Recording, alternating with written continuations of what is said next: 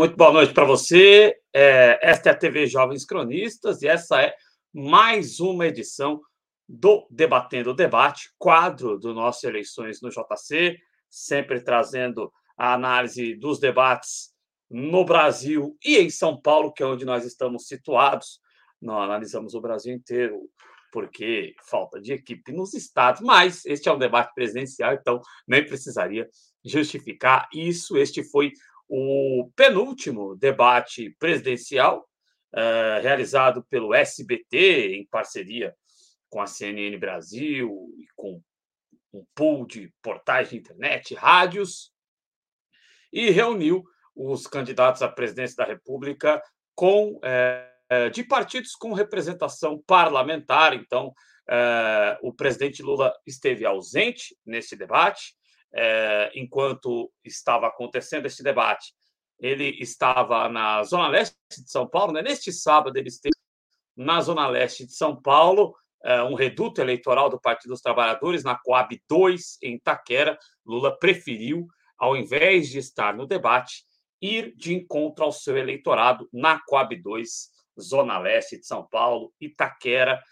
Uh, mas o debate contou com o atual presidente da República, Jair Bolsonaro, também com a, o Ciro Gomes, a Simone Tebet, o Luiz Felipe Dávila, né, candidato do Novo, a Soraya Tronic e Kelmon, candidato do PDT, é, do PDT, ó, PDT é o Ciro Gomes, perdão, candidato do PTB, é, que substituiu o Roberto Jefferson, que, devido a seus crimes de corrupção, está inelegível. Né? Uh, e este debate não contou com as participações das candidatas Vera Lúcia, do PSTU, que esteve conosco aqui dando entrevista na TV Jovens Cronistas neste eleições JC, também da Sofia Manzano, também esteve conosco, candidata do PCB, de Leonardo Pericles, candidato da Unidade Popular, e do José Maria Emael, do Democracia Cristã. Se eu puder resumir este debate em uma palavra, eu diria que ele foi caótico.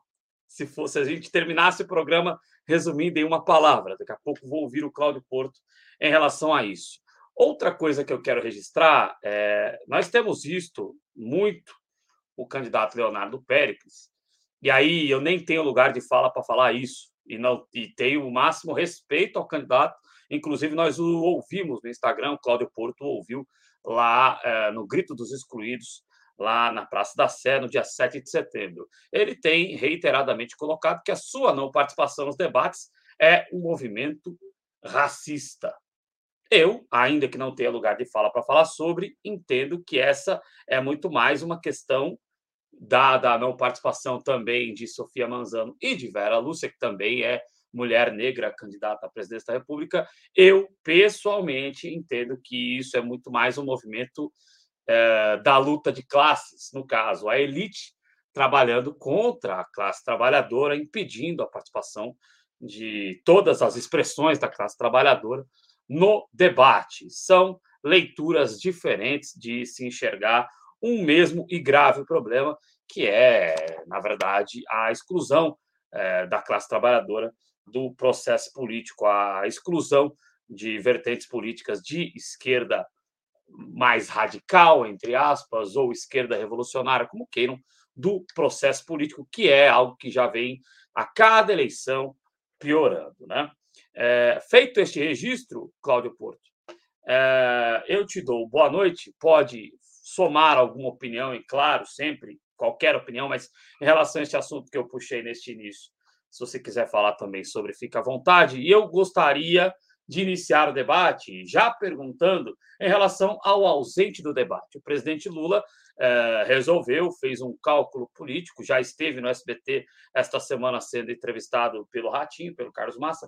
Nós debatemos aqui a participação do Lula e do Ciro Gomes no programa dele no convidado, candidatos com o Ratinho, se não me engano, é esse o nome.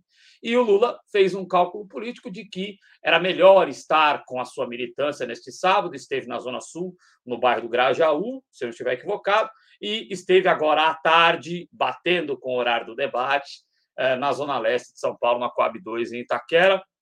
E por conta disso, eh, os ataques que ele recebeu, duros ataques que ele recebeu no debate do SBT, que registrou ali em torno de quatro pontos de Ibope, que daria cerca de 750 mil pessoas é, simultâneas só em São Paulo assistindo, não é um número tão expressivo assim. É, o cálculo foi de que seria mais proveitoso para o presidente Lula estar com seus eleitores é, na Coab 2 é, em Itaquera do que estar no debate do SBT. Eu queria saber, Cláudio, o que, que você pensa disso, se você considera que houve algum prejuízo à candidatura do presidente Lula é, em não estar no debate do SBT, em optar estar junto com é, os seus, com os seus eleitores, não só com a sua militância, mas com os seus eleitores, que são muitos, é, em Itaquera, na Zona Leste de São Paulo. Boa noite a você, Cláudio Porto.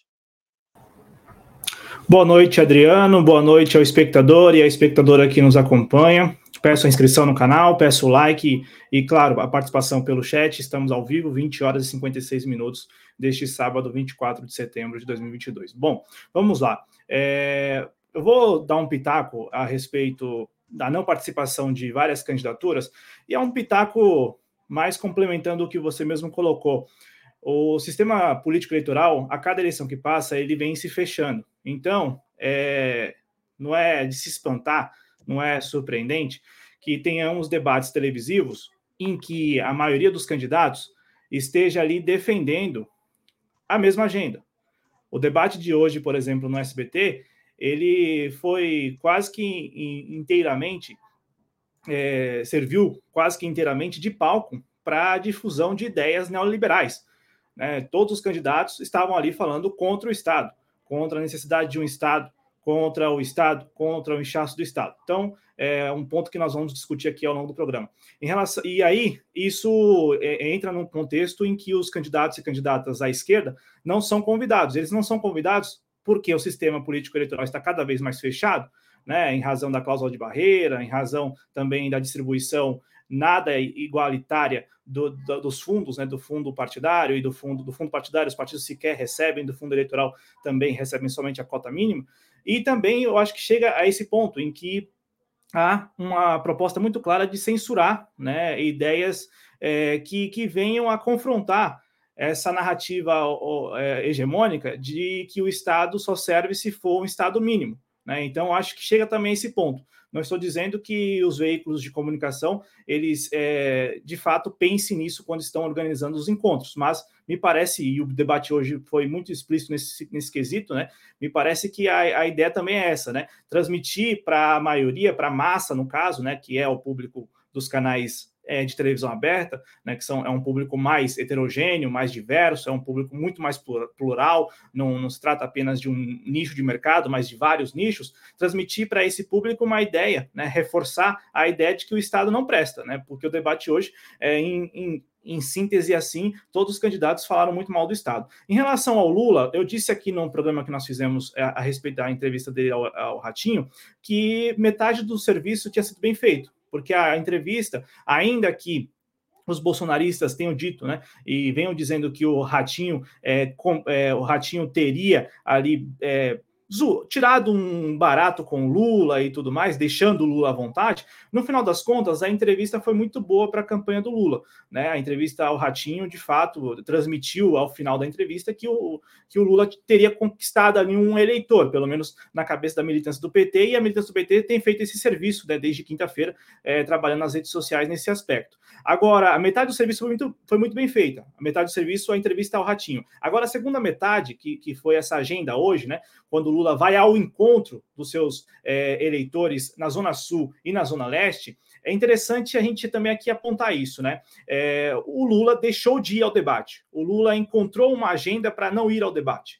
O Lula, o Lula e a campanha do Lula, é, a, a, campanha do Lula organizou uma agenda para não ir ao debate. Para não ir ao debate, por quê? Porque ir ao debate, estando é, à frente nas pesquisas, é de fato é, criar um, um episódio numa campanha eleitoral, ou, ou melhor, criar um fato político numa campanha eleitoral que poderá, ou poderia, no caso, né, comprometer exatamente essa posição do ex-presidente Lula. Sobretudo é, na esteira dessa semana em que a campanha do Lula tem falado muito sobre o voto útil. Então, se ele tivesse ido ao debate, com certeza os seus adversários teriam questionado muito o Lula é, sobre essa questão do voto útil, ainda que o Lula propriamente não tenha é, é, ainda, né, por enquanto, não tenha é, dito e falado e pregado mesmo pelo voto útil. Quem tem feito isso, como a gente já comentou em outros programas, o, o PT e o ex-presidente Lula costuma fazer isso, né, terceiriza. Então, quem tem pedido o voto útil não é necessariamente o Lula, e sim é, outras figuras do PT. E se ele tivesse ido ao debate hoje, ele teria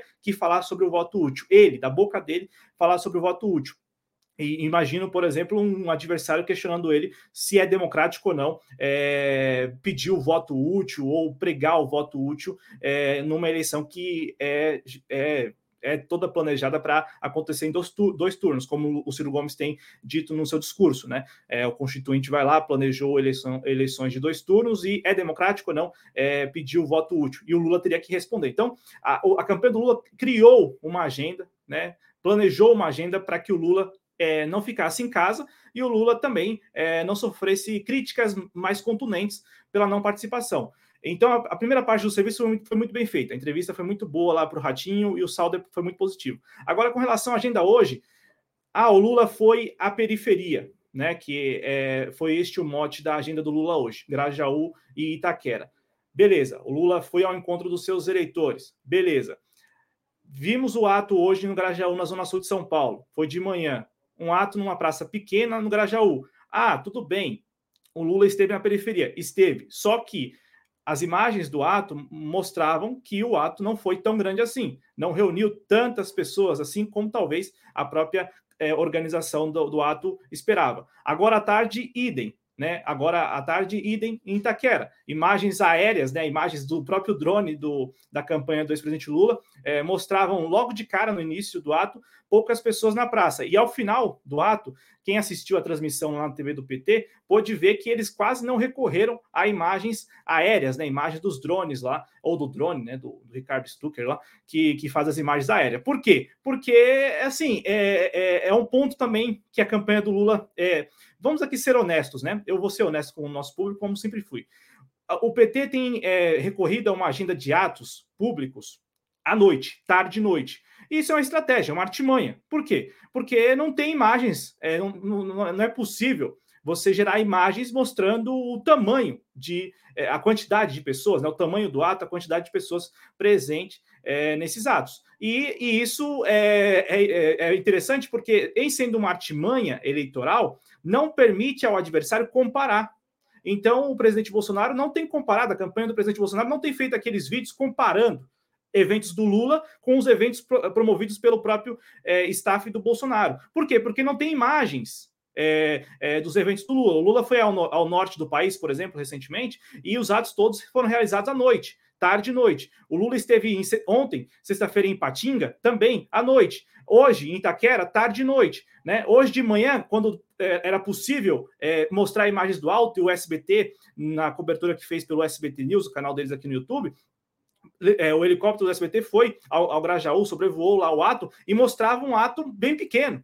Né? E, e, e, e, também, além da característica da campanha do Lula neste ano, que são os atos fechados, né? cercados por tapumes e tudo mais. Então, assim, eu, eu acredito é, que a segunda parte do serviço não, é, não, não que ela não tenha sido bem feita, eu acredito que a, a segunda parte do serviço é, frustrou quem a planejou, porque eu acho que a campanha do Lula esperava uma maior participação das pessoas no Grajaú e, sobretudo, em Itaquera agora à tarde e noite. E isso não ocorreu. E aí a gente puxando já para o debate, os adversários, ainda que você tenha dito, e a gente pode discutir, mas os adversários eles foram muito tranquilos com a ausência do Lula. Eu acho que, assim, em resumo, é, a, a, não participação do Lula, a ausência do Lula, é, não, não saiu pior do que o, o, combinado, porque os adversários, na minha avaliação, não souberam aproveitar a ausência do Lula. Ainda que tenha tido lá as menções a ex presidiário e também o tema corrupção tenha sido muito presente no debate, mas é, eu acredito e vi, pelo menos da minha perspectiva, que é, os, os, adversários perderam a oportunidade aí de bater mais é, na ausência do ex-presidente Lula nesse debate. Tá, é, então, na sua avaliação, bateram leve, bateram pouco no, no presidente Lula. É, não aproveitar adequadamente a sua ausência, mesmo citando, inclusive, a palavra de que ele fugiu do debate, de que ele não deu satisfação. Eu achei curioso, eu não estou querendo aqui ensinar o Carlos Nascimento é uma lenda do jornalismo, né? Mas ele, ele é bem seco quando ele fala da ausência do Lula, ele nem chega a citar como tem sido, como é praxe jornalística, né? Citar o nome completo do Lula, Luiz Inácio Lula da Silva, ele, ah, este púlpito ausente é o do presidente Lula. Você acha que semioticamente e que a dialética dos candidatos em relação à ausência do Lula não foi boa? Eles não aproveitaram, então, é, a ausência do Lula no debate. Não, porque eu, eu esperava o quê? Eu esperava que os candidatos recorressem a isso, né? A ausência do Lula em todas as oportunidades. Porque é, é, a Soraya foi a que mais fez isso, por exemplo, tentou fazer isso. O, o, o presidente Bolsonaro é, falou. tentou um pouquinho, né? Oi? Ou não? Ciro Gomes acho que tentou também sempre não. falar que ele. Eu, eu já não, acho, eu acho, eu, eu fiz aqui algumas anotações, eu, eu já, já acho que o, a Soraya tentou. A Soraya foi a, a única candidata que tentou, é, por vezes, é, lembrar o público que o Lula não estava presente. A Simone Tebet também seguiu um pouco na linha. O Ciro Gomes, é, na minha avaliação, ele, ele não fez isso porque hoje ele foi com uma proposta muito clara. É, de, é, não sei como. É, já vou antecipar aqui, vai. O, o, o pessoal o pessoal saiu desse debate falando o seguinte: ah, o pessoal, os candidatos, né? Ah, nós falamos muito de corrupção e não, não tivemos tempo para falar de propostas.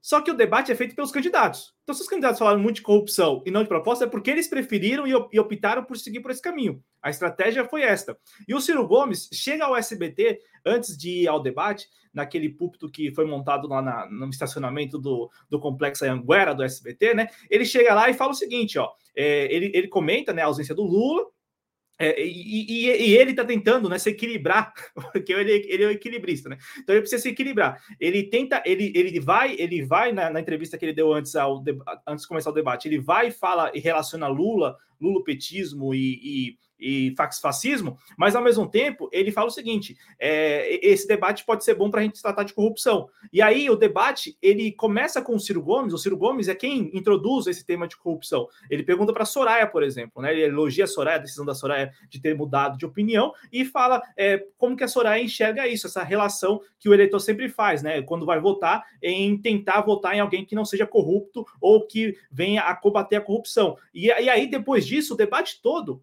é pautado por essa pergunta, porque depois disso, todo mundo, todos os candidatos começam a falar de corrupção. Agora, é, eu não, não vi é, esse debate, mesmo sendo, sendo um debate é, quase que totalmente dedicado à corrupção, eu não vi os principais candidatos com, é, fazendo é, é, links para além de ex-presidiário do Lula, entendeu? So, falaram de mensalão, mas como palavra-chave, e não, de repente, explorando dados como o próprio, o próprio Bolsonaro fez em, outras, em outra oportunidade, é lá, lá no debate da Band, o Bolsonaro não trouxe a dívida do, da Petrobras, não falou do petrolão, não deu números é, do, do, do, maior escândalo de corrupção da humanidade. Hoje ele só, ele só ficou nisso, em maior escândalo da humanidade. Só isso. Ele não trouxe números, não trouxe dados. Então ficou assim, eu particularmente vi que o Lula, nesse sentido, ele não saiu tão mal e não ter ido, porque os adversários, no caso, é, não, não souberam aproveitar a oportunidade, apesar de o debate ter sido tomado pelo tema de corrupção. E em relação ao que o PT planejou para o próprio candidato Lula,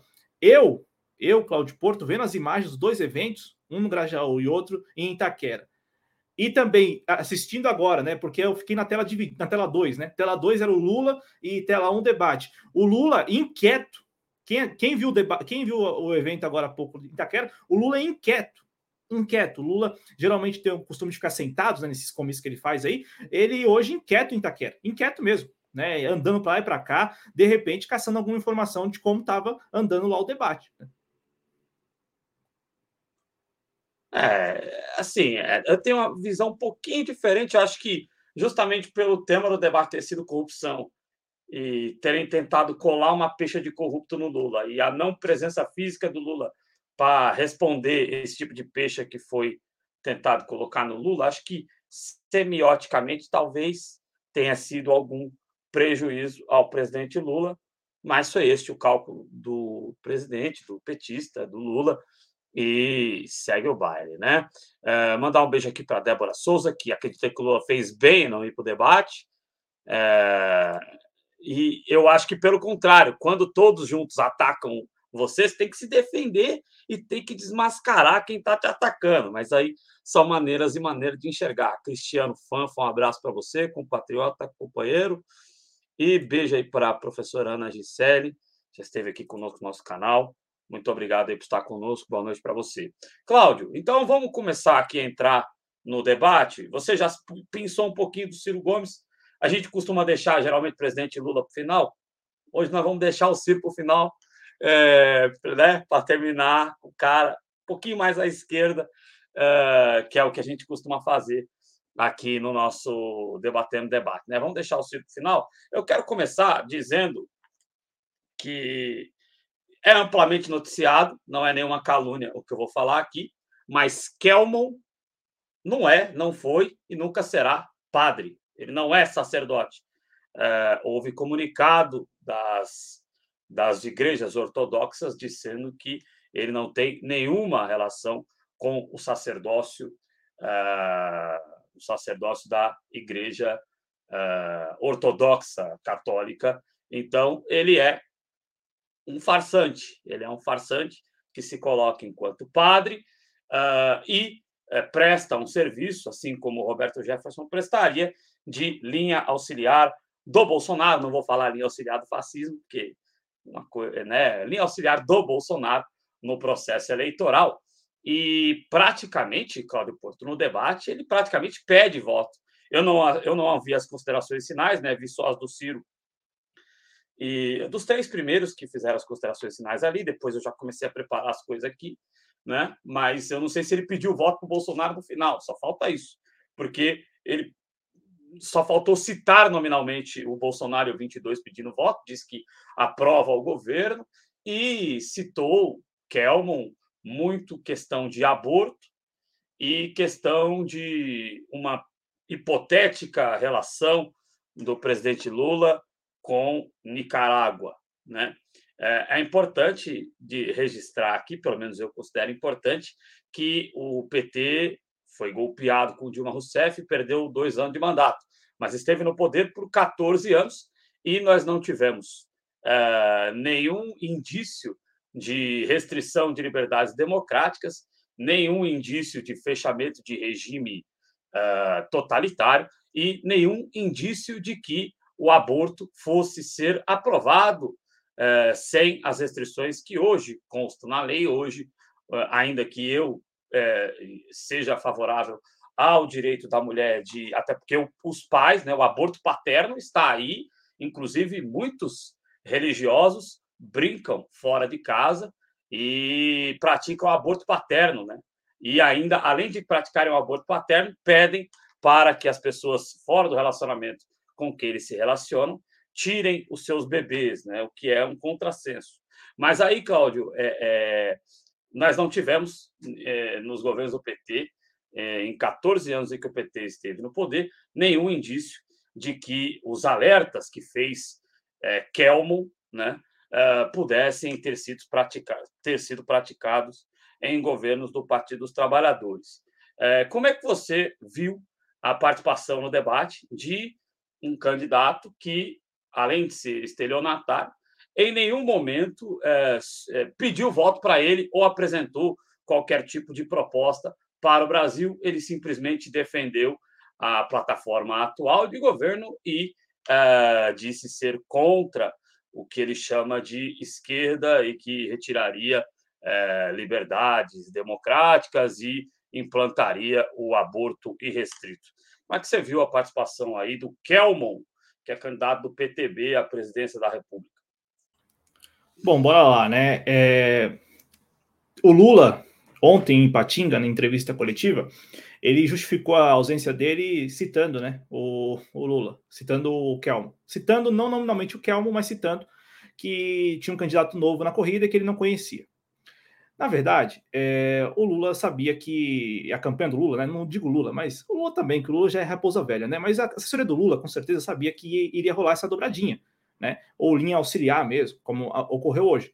Enquanto o, presidente Bolsonaro é, ficou concentrado, inclusive lendo, né, desta vez o Bolsonaro leu, né, pegou lá um sulfite lá e começou a ler.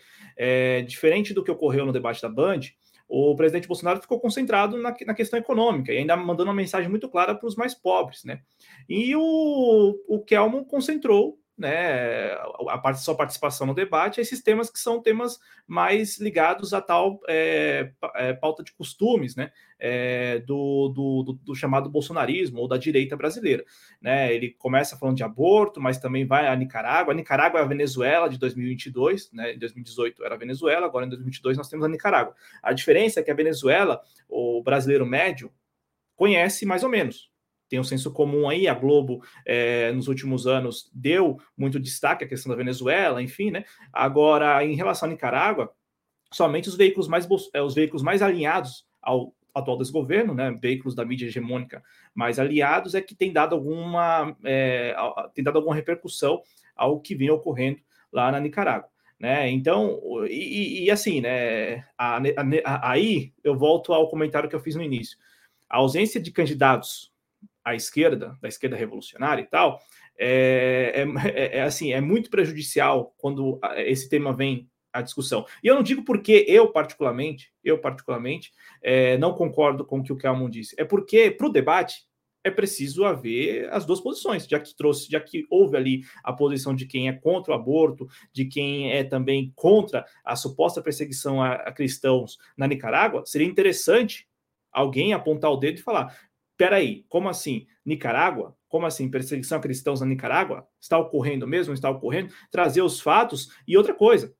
Lembrar da relação do atual desgoverno, é, o desgoverno Bolsonaro, com países que, que também são extremamente é, que estão, são autoritários. Eu me, me, posso aqui citar a Arábia Saudita, a relação do atual governo com a Arábia Saudita e tudo mais, que lá também há notícias de perseguição a cristãos. Então, assim, é, sabe, a, contra, a, a, a, ausência desses caras, dessas, dessas candidaturas, né? Não desses caras, mas dessas candidaturas, é muito prejudicial nesse aspecto, porque o debate não acontece. Né? Então, o Kelman ele, ele ficou à vontade é, demais para falar tudo aquilo que ele é, acredita, ou ele é, acha que acredita, ou ele quer vender para as pessoas que ele acredita. Eu acho que é mais essa, essa última opção, né? Que ele quer vender para as pessoas. Então, ele foi muito importante para o debate para o presidente Bolsonaro, porque ele ficou tratando de assuntos que são é, também presentes, estão presentes também na, na agenda do presidente Bolsonaro, na agenda da, de campanha do presidente Bolsonaro, mas o presidente Bolsonaro não precisou falar. Então, o presidente Bolsonaro dedicou, é, passou o tempo dele, né? Usou o tempo dele para falar é, a respeito das, das, supostas políticas que o desgoverno Bolsonaro fez para os mais pobres. Né? Então, veja aí também que uma pesquisa né? Com, é, apesar dos bolsonaristas não acreditarem muito bem muito em pesquisas, mas pelo jeito as pesquisas influenciaram o roteiro da participação do presidente Bolsonaro nesse debate. Em relação à participação do Kelmo, eu, é, eu acho que a assessoria do Lula e aí deve ter soltado isso no ouvido do Lula, e o Lula foi lá e disse na entrevista coletiva ontem em Patinga, é mais nesse aspecto. O, o meio que já sabia que seria dessa forma. Meio que já sabia dessa forma. O Kelmo não pediu voto para o Bolsonaro. O Kelmo pediu voto nele, 14, nas considerações finais fez questão de falar 14, pediu voto na bancada, né, nos deputados, nos candidatos do 14, do PTB, né? É, se viu numa se, se, viu ali numa questão, é, é, claro, toda vez que foi apertado, né, ou, ou que, é, no caso, a, o jornalista apertou, né, a, a, jornalista apertou, né, em relação à ficha, à ficha suja do Roberto Jefferson, né? E aí ele responde mais ou menos dizendo o seguinte: ah, é, reconhecendo que o Roberto Jefferson seria ficha suja, porque ele diz que ah, o Lula não pode se candidatar, o Lula não é candidato. Então isso quer dizer o quê? Ele está re reconhecendo que é, o Roberto Jefferson é, seria ou é ficha, ficha suja, né? E há diferenças, claro, em relação ao processo do Lula com relação e também ao processo do, do Roberto Jefferson, né? Então eu, eu concordo, acho que o, o Kelmon, ele. E assim, né? Foi o primeiro e último debate dele, né? Porque o da, da Globo provavelmente só deve reunir os quatro primeiros colocados das pesquisas, e não é, todos aqueles que que, que tem bancada no Congresso, ou que tem pelo menos cinco parlamentares. Tudo indica que no, no da Globo é, devem é, devem só participar os quatro primeiros colocados das pesquisas. Em resumo, foi, talvez tenha sido o primeiro e o último, foi com certeza o primeiro e pode ter sido o último debate da, da, da, dessa trajetória política para de controvérsia desse sujeito que não dá nem para chamar de padre, né? Pelo, pelo, jeito, pelo que você falou e também pelo que saiu na imprensa, nem padre pelo jeito é, né? Ah, ah, e, e, e, criou, criou aquela acho que criou aquela criou aquela situação que, que a gente é, não viu no debate da Band, e que talvez tenha visto, tenha visto somente nos sete debates que ocorreram em 2018 lá com a participação do Cabo Daciolo, né, que é, é criar uma situação num debate, né, que, que, que, tira também os outros candidatos da zona de conforto, porque é, é os candidatos estão ali, eles têm cada um sua estratégia. Aí o debate está num ritmo. Aí vem um, um Kelman da vida e propõe um assunto aleatório, abstrato, que, que claro, tem um apelo para a audiência, ou até porque a audiência é, também é ligada no senso comum, então tem um apelo, mas para o debate, para a dinâmica do debate, acaba interrompendo. Né? Então, ele, a gente viu hoje, no debate de hoje do SBT, um pouco daquilo que nós vimos acontecer várias vezes nos debates de 2018 com o Cabo da Ciolo. E antes com o Levi, com o Levi, com o Levi Fidelix e tudo mais, né?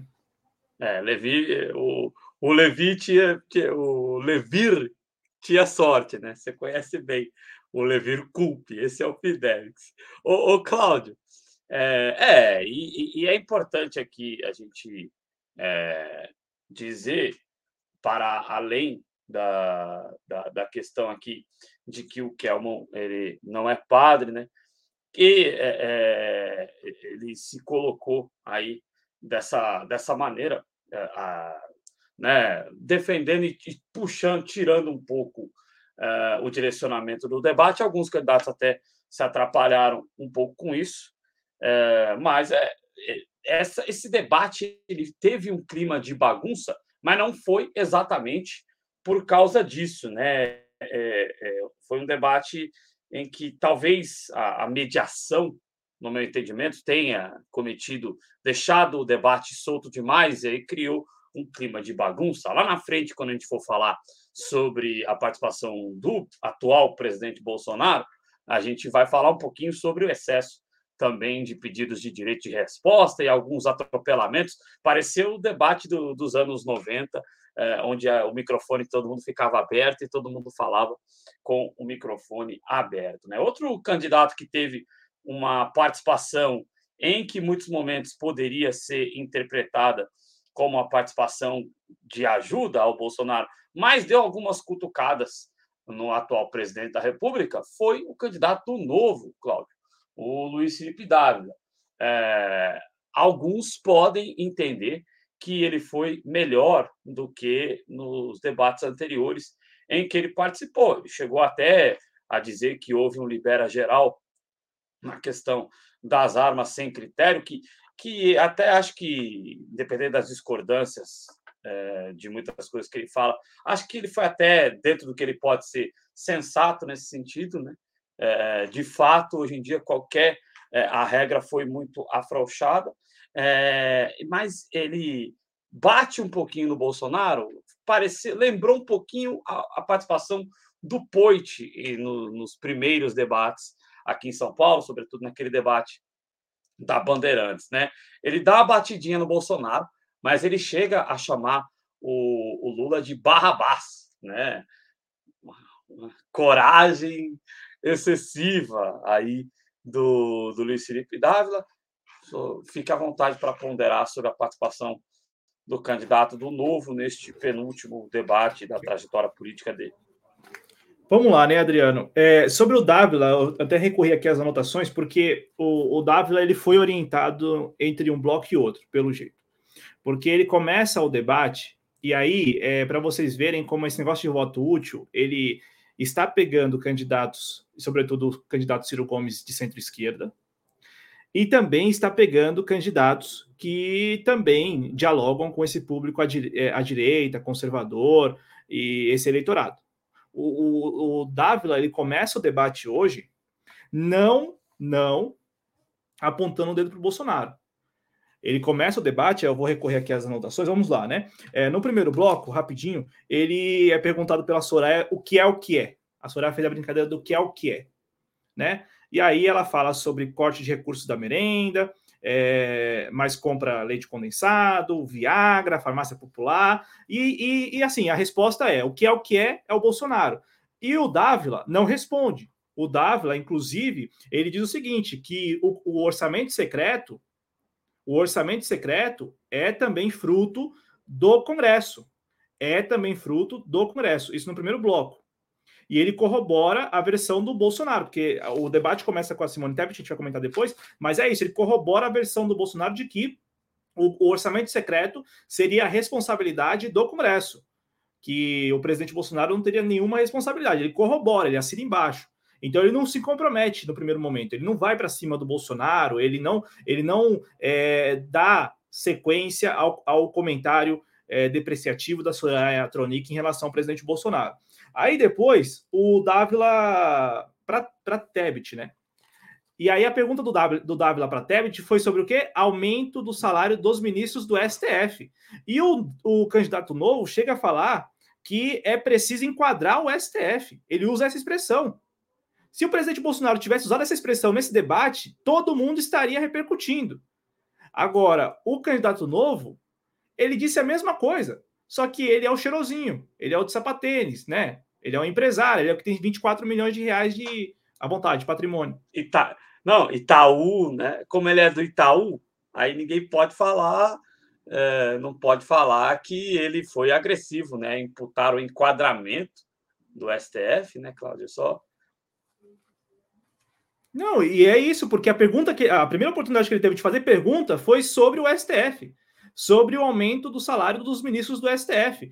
E aí ele chega a falar, né, que é preciso enquadrar o STF, que é preciso. Aí eles, aqui eu, entendi o que ele quis dizer, mas é muito conveniente isso, né? Porque ele defende combater o corporativismo, mas não o corporativismo dos lobbies que são feitos por empresários que, que patrocinam, que apoiam a candidatura dele, que fazem parte do novo como por exemplo Salim Matada localiza. Ele citou lobbies, o candidato novo falou de lobbies. Só que os lobbies que ele, a, a que ele se refere são os, na cabeça dele, né, os lobbies de sindicatos, associações de trabalhadores e por aí vai. Não os lobbies feitos, por exemplo, por Localiza da Vida, por Itaú. Não, esses lobbies tudo bem. E ele fala em combater o corporativismo. Ele que é um candidato que do novo, do novo, do novo, né? Só para deixar, acho que, acho que aqui não precisa esmiuçar nem nada, mas é interessante a gente mostrar isso e recorrer às anotações, porque no primeiro bloco o Dávila chegou para o debate querendo, querendo, na minha avaliação, é, querendo é, lembrar o eleitor de, é, de, direita, conservador, que ele também, é uma, ele também é um candidato. Porque há uma preocupação desse candidato, desse, do, do, do candidato do novo, é, do novo, do, do Calmo nem tanto, mas do novo, em ir para essas eleições e também conseguir um bom número de votos.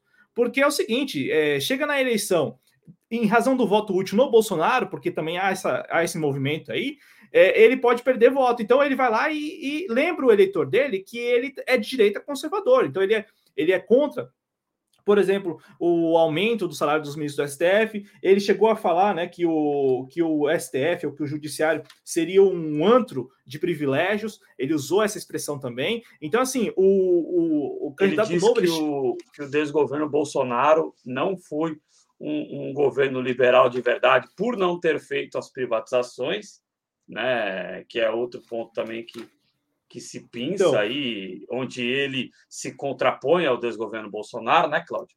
Mas aí que tá, Adriano. É, eu não sei se eu não sei se você concorda, mas eu, eu vi o, o, o candidato novo modulando o discurso.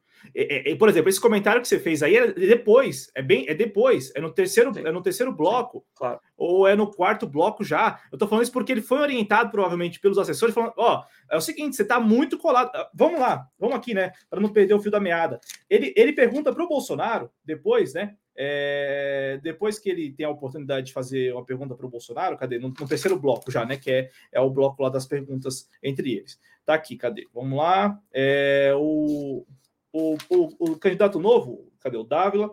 Eu sei que é o aqui, ó.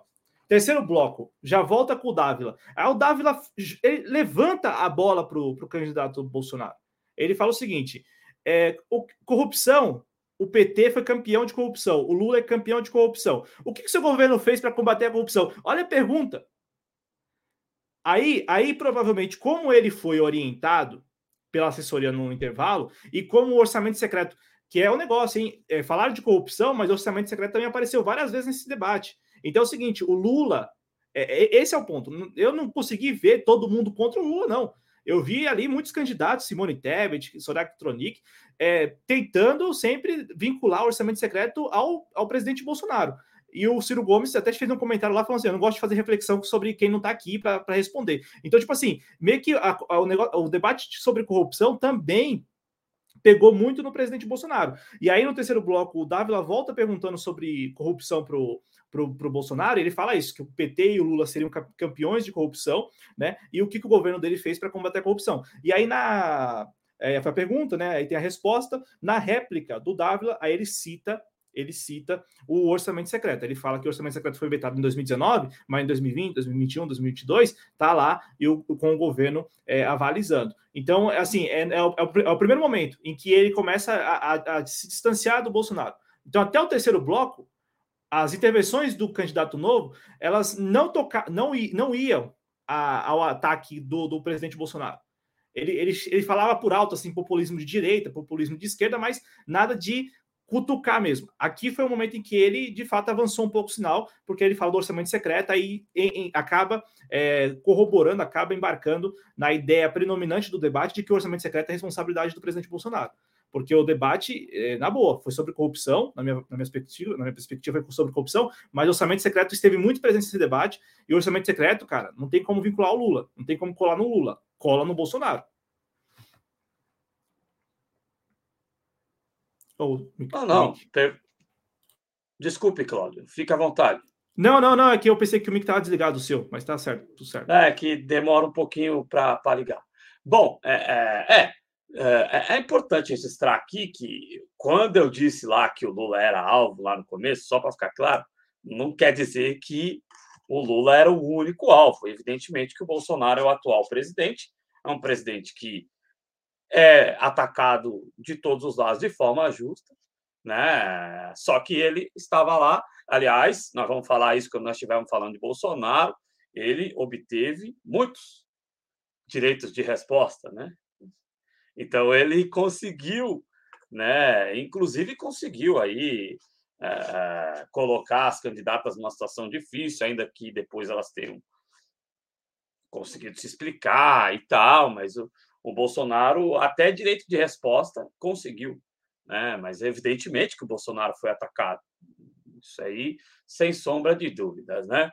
Uh, então, a participação do Luiz Felipe Dávila aí no debate, tendo aí esses momentos uh, de um discurso mais duro e depois moderando o discurso aí, como disse o Cláudio Porto, é, outra candidata, aí nesse caso, o Cláudio Porto, que. Me permite? É, só para não permite. passar, é só, só para não deixar. É, o, o, que eu, o que eu notei é que o candidato novo ele vai preocupado em garantir os votos dele, que talvez estejam migrando para o Bolsonaro em razão desse voto útil, mas é avisado aqui é uma tese, uma, uma hipótese, não sei, é, a, teria sido avisado, né? Ó, você está muito, porque tá, tava muito é, o, o, candidato novo ele estava com, competindo com o Kelmo no primeiro momento. É, ele ele estava ele tava buscando muito isso, né? Colar de no, se colar de novo no, no, no Bolsonaro. Tanto é que é, a menção que ele faz a barra base e tal, já de cara é, demarca uma posição, né? Eu sou contra PT, contra Lula. Então eu sou, é, se eventualmente chegar no segundo turno, só que com o andar da carruagem e também com o Kelmo ali fazendo esse trabalho, eu acho que a assessoria deve ter falado: ó, a repercussão não está muito boa, não, porque já tem o Kelmo aí fazendo isso, e, e, e, nós aqui temos, temos, condição, temos condições de nos diferenciar. Foi isso que eu notei. Tanto é que é, ao longo do debate, ele, quando ele, ele, ele ultrapassa essa linha quando fala lá sobre, é, é, sobre o orçamento secreto, e até pergunta né, qual é a diferença do orçamento secreto para o mensalão.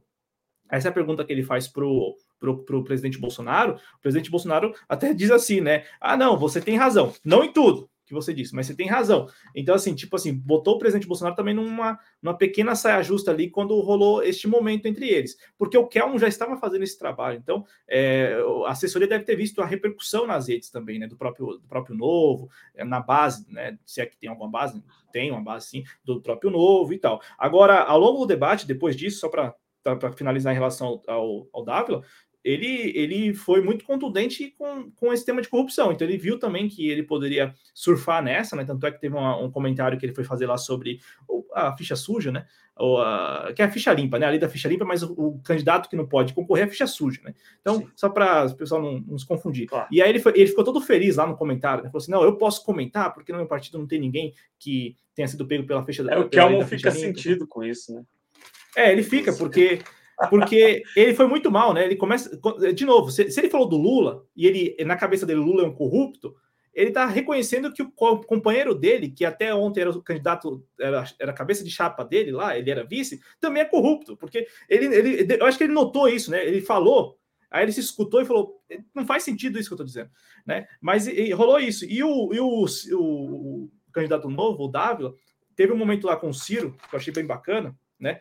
É, o Ciro perguntando para ele sobre crise econômica e tal, é, e também insistindo nesse tema de corrupção.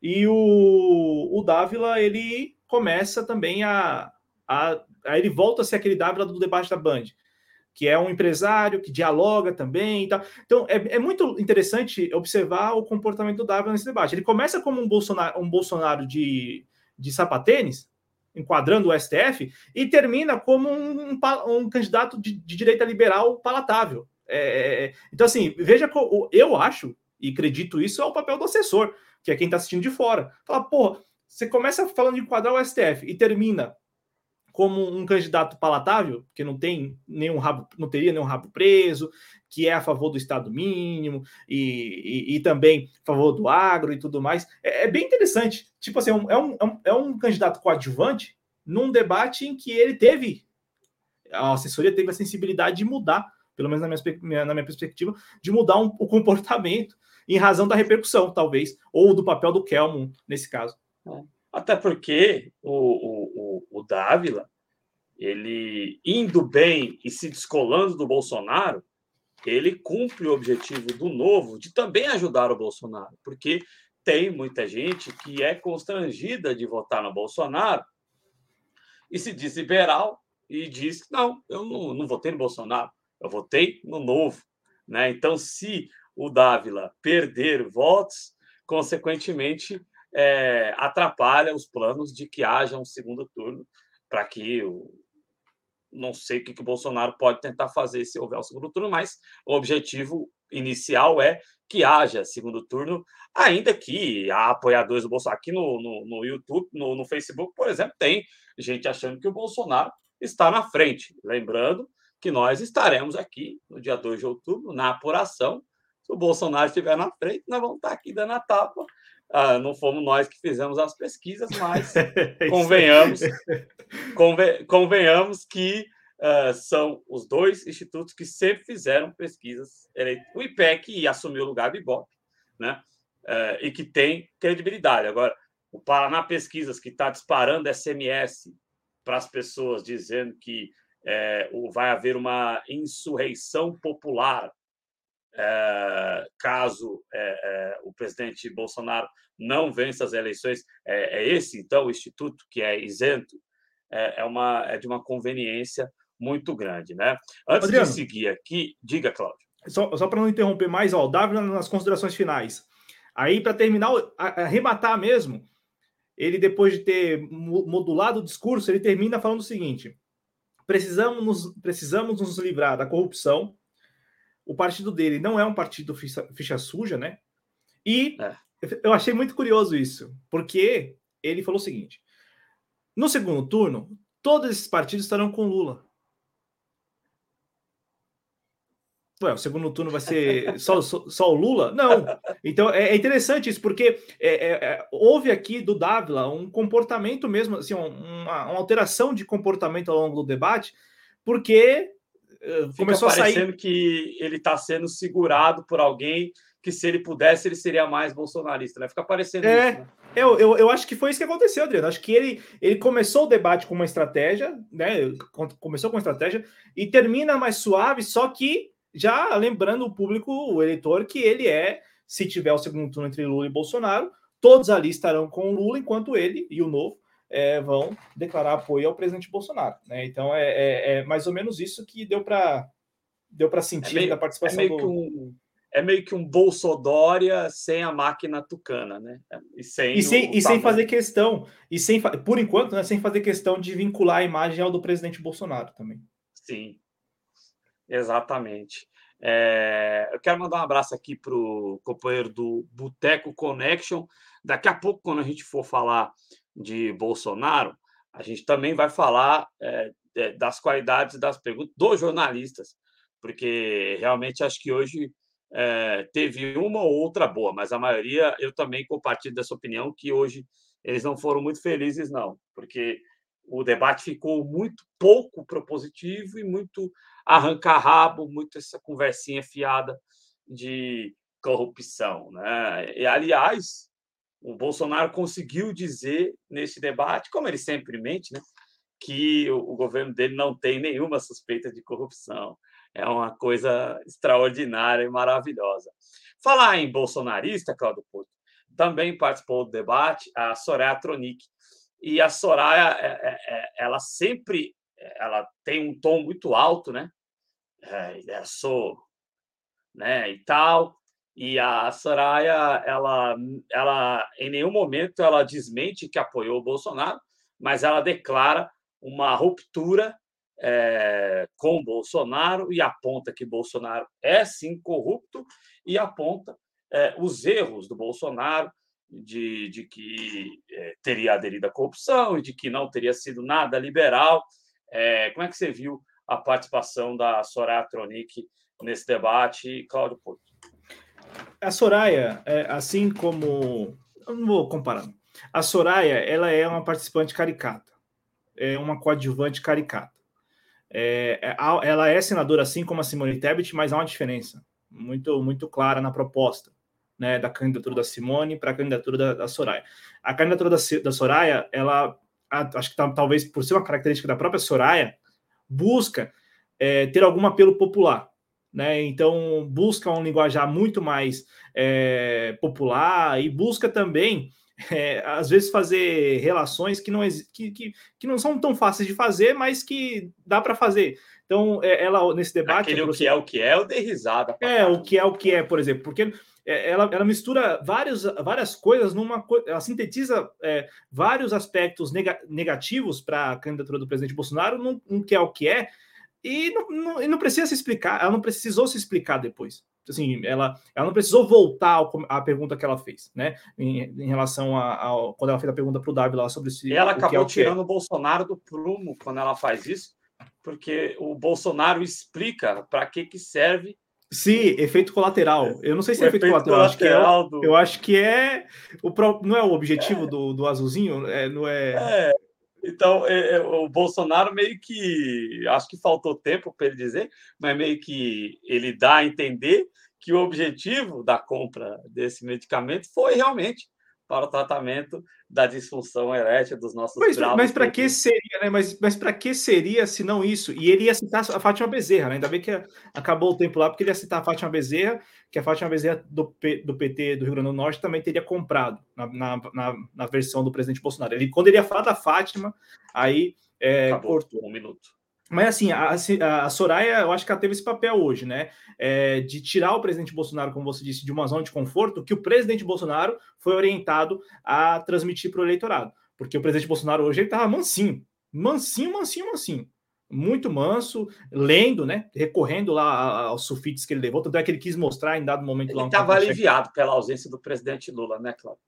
Então, eu, eu senti que ele, ele percebeu que não foi uma boa TI porque ele indo ao debate hoje, né, é, já, ele quando vai ao debate ele sinaliza que ele não está, não estaria no mesmo andar ou na mesma prateleira do candidato que deixou de ir ou que fugiu, porque essas palavras, ah, fugiu no debate e tal, isso cola se o não debate. Dá satisfação ao eleitor. É, não dá satisfação. Mas isso, isso vai colar, ou, ou, isso só cola quando o debate ele, ele fura a opinião pública. O debate da, do, do SBT não fura a opinião, a opinião pública. Ele não vai além da, da, opinião pública. Ele fica concentrado na opinião pública. Tanto é que a repercussão agora do debate na CNN Brasil é na. É na, é na se, talvez em alguma dessas rádios que, que, que, compuseram aí o pool. Agora é o seguinte: falta um da Globo, que dá 20, 25 pontos, tem repercussão, tem, tem a máquina. Aí é outra coisa. Então, é, apesar é que... que... você vê como é, a, o, desculpa até te interromper, Claudio, mas eu só para me corrigir, né? Eu disse que o debate estava ali em torno de quatro e meio, mas isso foi no começo do debate. Esse debate é, ele deu após as sete da noite, entre seis e terminou com sete, batendo sete e meio pontos de pico. Sete e meio é mais do que o debate. Ah, não, acho que não chega a ser mais, não, né? Mas, enfim, é um número próximo do debate da Band. Só que, como é o SBT, fica parecendo que foi um fracasso, né, Cláudio? Sendo que porque, porque o SBT... 7,5 é um bom, uma boa pontuação. É, e também porque o SBT não tem um, não é um grupo de comunicação. A, como eu disse, a repercussão no debate na Band se deu na própria Band nos telejornais, se deu na Band é, News FM, se deu na Rádio Bandeirantes. Então, assim, você tem, você tem um grupo no YouTube, você tem um grupo. Agora, no SBT, se resume ao SBT News e a repercussão agora, depois do debate, se dá na, na CNN Brasil, que é um canal da TV fechada. Então, é, é, diferente. A Globo, por exemplo, quando for realizar agora na próxima quinta-feira o debate é, presidencial, é, é, G1, é a, é a Rádio CBN, é a TV Globo, é a Globo News. Então, assim, é, é grupo, é, por isso que o da Band teve mais repercussão. Eu, eu acho que teve mais repercussão do que este. Agora, também po, é, pode, pode, pode contar a favor dos adversários do Lula o fato de que nesta eleição nós só teremos três debates até o primeiro turno, enquanto na eleição passada nós tivemos sete. Né? É uma diferença grande é, para o número de debates que nós tivemos em 2018 e em 2022. E abrindo e fechando parênteses aqui, o Lula preso queria ir aos debates em 2018 e hoje livre não quis ir ao debate, abrir mão de ir ao debate do SBT. Mas sobre a Soraya, eu acho que ela teve uma participação caricata e tirou o presidente Bolsonaro de uma zona de conforto. Eu acho que ela percebeu isso, né? Porque o presidente Bolsonaro é, ele é o primeiro a responder né, ele, é, a pergunta da Simone Tebet, e mesmo quando ele, ele vai para cima da Simone Tebet, na primeira pergunta, o presidente Bolsonaro, ele vai calmo ele vai com um tom de voz muito tranquilo. Isso é orientação de, de assessor, isso é staff, e a, isso aí. É Simone, que a gente vai falar dela a seguir, bateu duro e mesmo assim ele deu uma respirada a fundo e, e deu uma segurada boa, coisa que ele não fez no debate anterior. Mas, Claudio, só para encerrar então a, a, a Soraya, é, ela é do União Brasil, que vai apoiar o presidente Bolsonaro em um eventual segundo turno. É, o que, que você acha que vai acontecer com a Soraya, que bateu duro no, no Bolsonaro ao longo deste processo eleitoral e principalmente dos debates? Ela vai é, dizer, declarar e até se engajar no apoio ao Bolsonaro de forma constrangida, ou ela vai deixar, na sua avaliação, esse apoio para a União Brasil e vai se retirar, porque a Simone Tebet, daqui a pouco a gente vai falar a seguir dela, eu acredito que ela vai se manter, até pelo bom desempenho dela nesse processo eleitoral, que eu considero bom, ela vai se manter como uma player. Então, eu acho que o MDB vai apoiar o presidente Lula e ela vai se afastar para se colocar como uma player para 2026. E a Soraya? A Soraya vai é, deixar o apoio com a União Brasil ou ela vai, é, para continuar aparecendo no processo, é, meio que desmentir a dureza com que ela tratou o Bolsonaro e apoiar? Então, eu não, não acho que o União Brasil, é, do tamanho que o partido, ou, é, com o tamanho que o partido ganhou aí depois da fusão com o PSL, DEM PSL, é, eu não acho que o União Brasil ele vá no segundo turno, se ocorrer o segundo turno, ele vá é, apoiar a candidatura do presidente Bolsonaro. Eu, eu acho que o União Brasil se é, vai, vai, acho que vai manter essa neutralidade que, que tem nesse primeiro turno também, porque a, a Soraya ela cumpre um papel importante para a União, que é apresentar a União Brasil, que é apresentar o número, reapresentar o número 44 né, do, do antigo PRP, e é, ao mesmo tempo, como no debate hoje, falar de uma direita que se sentiu enganada pelo presidente Bolsonaro. Então, de repente, já trabalhar para pavimentar uma direita mais palatável, né? Enfim, reunir essa galera, por exemplo, que defende o agro, como é o caso dela, ela fez até pergunta para o Ciro Gomes sobre isso, né? Sobre a regulamentação do agro e tal. É, defende o agro, defende as armas, ela, def ela falou hoje, né? Defende uma política armamentista. É, então, assim, é, é me parece que a estratégia da campanha da, campanha da Soraya Tronic é apresentar o União Brasil e, e colocar o União Brasil como um, é, um partido que, que poderá. Soft. Oi? Uma direita soft Assim. E que pode liderar, eu acho que poderá liderar é, um, essa direita, entendeu? É, não fala oposição ao Lula nem nada disso, não chega a esse ponto, mas, tipo assim, é, liderar uma direita que se viu órfã depois do presidente Bolsonaro, porque ela até diz, né, que ela, quando ela, ela reconhece que é, mudou de opinião. É, não, ela reconhece que mudou, que não apoia mais o presidente Bolsonaro, mas ela não reconhece, ela não fala que, que errou em 2018. Para ela, fez parte, é, ela, ela viu que fazia parte do momento, o momento exigia o voto no presidente Bolsonaro, na, na perspectiva dela. Então, é, também é aquele negócio, né? Você deixa entreaberta ali a porta e tal. Não é. é o, o, negócio dela com o presidente Bolsonaro é que ela entendeu, como eu disse, né? Ela, ela, é uma senadora assim como a Simone, só que a estratégia dela é mais popular. Então, para ela cativar o mínimo de eleitorado, ela precisa também dar aquelas cutucadas, né? Então, ela, ela usa um linguajar mais popular e ela também vai para cima do presidente Bolsonaro em questões menores, né? As questões menores, assim, tem a ver com o governo dele, mas, por exemplo, mais anedóticos, né? Como esse negócio do Viagra, é, é, ela falando de novo, né, de onça lá e tal, e a campanha dela tem lá a onça. Então, assim, é, é mais nesse é, sentido, é. né? É, Brincando com o Pantanal de onde ela veio, né? Não, e ela falando hoje de vara curta, né? É interessante isso, né? Do, do ela, é ela fazer aquele jogo. Ela, ela, ela, ela, ela faz um jogo, né? Da horinha, assim, né?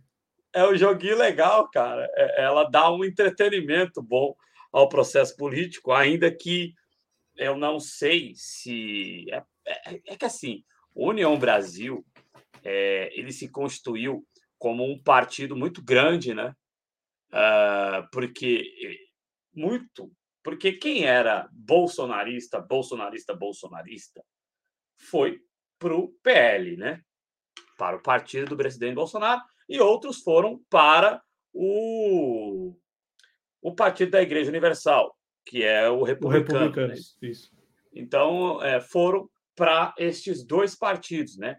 Mas assim, é, é, ele herda o capital político ou parte do capital político, porque o DEM já foi fraturado uh, quando houve lá a separação do PSD, né? Kassab levou uma boa parte do DEM para o PSD e aí houve uma segunda fratura, vamos assim dizer, vamos assim dizer, né? Com é, essa nova configuração de, é, de União Brasil. Né? Mas eu não sei se a Soraya vai ser a player dessa ideia de estruturação política é, do partido União Brasil como uma força de direita soft para é, preencher um buraco que veio o Bolsonaro. Mas ela joga um jogo que entretém, né? Vamos assim dizer. Ela joga um jogo que entretém. Ô, Cláudio, e também nessa linha do entretenimento, mas eu acho que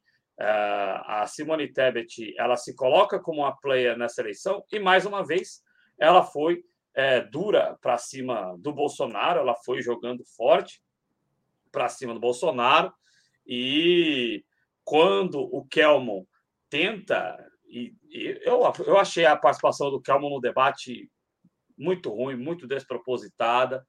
Ele tenta colocar na Simone Tebet a pecha de abortista, né?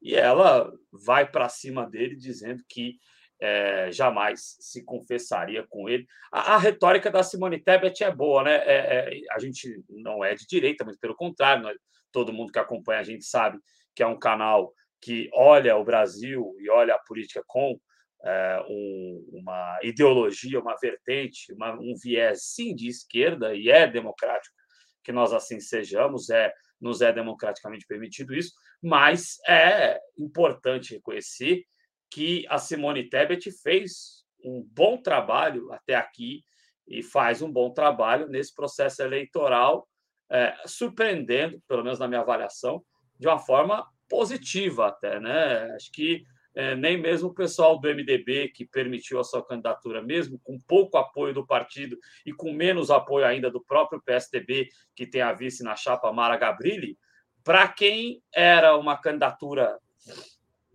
com todo respeito, não é desrespeito à candidata, que se colocou como desrespeitada algumas vezes é, neste debate, né? não é desrespeito dizer que via-se a candidatura da Simone como uma candidatura de figuração. E, nesse sentido, ela até conseguiu superar as expectativas ou não, Cláudio? O Adriano, eu, eu acho, é só, só para não. Eu, eu, concordo com você sobre a Soraya, viu? Eu não acho que ela, ela, vai se tornar um player, não. Eu acho que o, a proposta dela nessa campanha é tornar a União Brasil um partido com essa força, né? Que, que possa é, agregar esse eleitorado de direita frustrado com o presidente Bolsonaro, mas que concorda com a política para o agro, que, que, concorda com a política armamentista, é mais como um cartão de visitas, né? Mais como um chamariz para a União Brasil. Acho que nesse e ela é muito mais carismática do que o Luciano Bivar, né? Que não Ou o Marco Sintra, né? Que é o que é a muleta dela nessa nessa campanha, né? Então, Sim. assim, eu acho, eu acho que é mais esse aspecto. É por isso que ela é uma candidatura caricata, porque ela, ela proporciona esse entretenimento que você se refere e que eu concordo, e ao mesmo tempo ela mostra o partido que ela representa, que é um partido novo, querendo ou não, 44 é um número novo, ainda que deva sair dessas eleições com e que uma boa bancada. pautas conservadoras, e ela mesmo se diz Isso, conservadora, é. né? Não, e nesse debate, por exemplo, ela falou várias vezes sobre armas, então, é, tem coisa. É, é, é, isso. Aí eu vou retomar o comentário que você fez na abertura e que eu complementei. É, a ausência de candidatos da esquerda revolucionária, ele, essa ausência ela é preocupante porque não proporciona debate. O debate não existe. Ué, foi um, é, é sabe, é todo mundo falando a mesma coisa, porque todos ali. Ruim, exceção, né? Todos ali, com exceção do Ciro, é, até a Simone talvez concorde com a ideia de uma política armamentista. Com todos ali, com exceção do Ciro, defende que o agro deva ser potencializado e, e, e tenha que ter carta branca para tudo. Então, assim, sabe? É, Mas é já que a gente está continuando um pouquinho na Soraya, tem um aspecto importante dessa questão de armas. Ela diz que é a favor da política de armas, mas ela se coloca numa discordância com a política de Bolsonaro, dizendo que a arma com o Bolsonaro é um instrumento de ataque enquanto com ela seria um instrumento de defesa. Né? Acho que é importante esse, é, essa oposição que ela traça ou não. Então, mas aí, é, vamos lá. É, o, a, a estratégia Mas o Henrique é... traz um negócio bacana aqui. Ela dizer que se enganou com o Bolsonaro também é brincadeira, né? Mas faz parte da retórica dela, né, Cláudio? Fica não, e o Bolsonaro, não, e o Bolsonaro to... deu uma nela, deu uma invertida lá quando falou do Santinho, né? É, que é isso. Todo mundo ganhou a eleição em 2018 colando a imagem no Bolsonaro, não o contrário. O Bolsonaro não, não ganhou, por, ganhou porque a Soraya fez campanha para ele lá no Mato Grosso do Sul. Isso não existe. Né? É, mas o que eu quero dizer é, é assim: a, a política armamentista não é uma pauta de direita? Independente se vai ser soft, né, se vai ser suave, mas independente se vai liberar geral, não é, não é tida como uma política de direita. Então ela dialoga com, essa, com esse eleitorado, entendeu? Que é o cara que quer também ter a posse, que quer ter a, que, quer, que, também, ter, que, que também quer ter o porte, quer ter a posse e o porte, e, e, e acha e vê nisso um direito dele enquanto cidadão.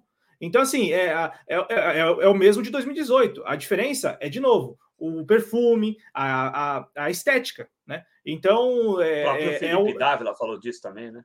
Então, é isso. É, aí, é por isso que me preocupa, e, e preocupa sim, né? Sabendo que é desse jeito mesmo, mas preocupa demais um debate em que não existe o debate, porque não há. Ué, ninguém confrontou então, assim, não existe debate, todo mundo seguindo a mesma linha. Ah, não, é, o, é melhor, é, é, é preciso uma política armamentista, porque nós enxergamos um direito do cidadão, mas sem se libera geral, sem anarquia, até a Soraya usou esse termo, né? É, sem anarquia e tal. É, tipo assim, ninguém confronta.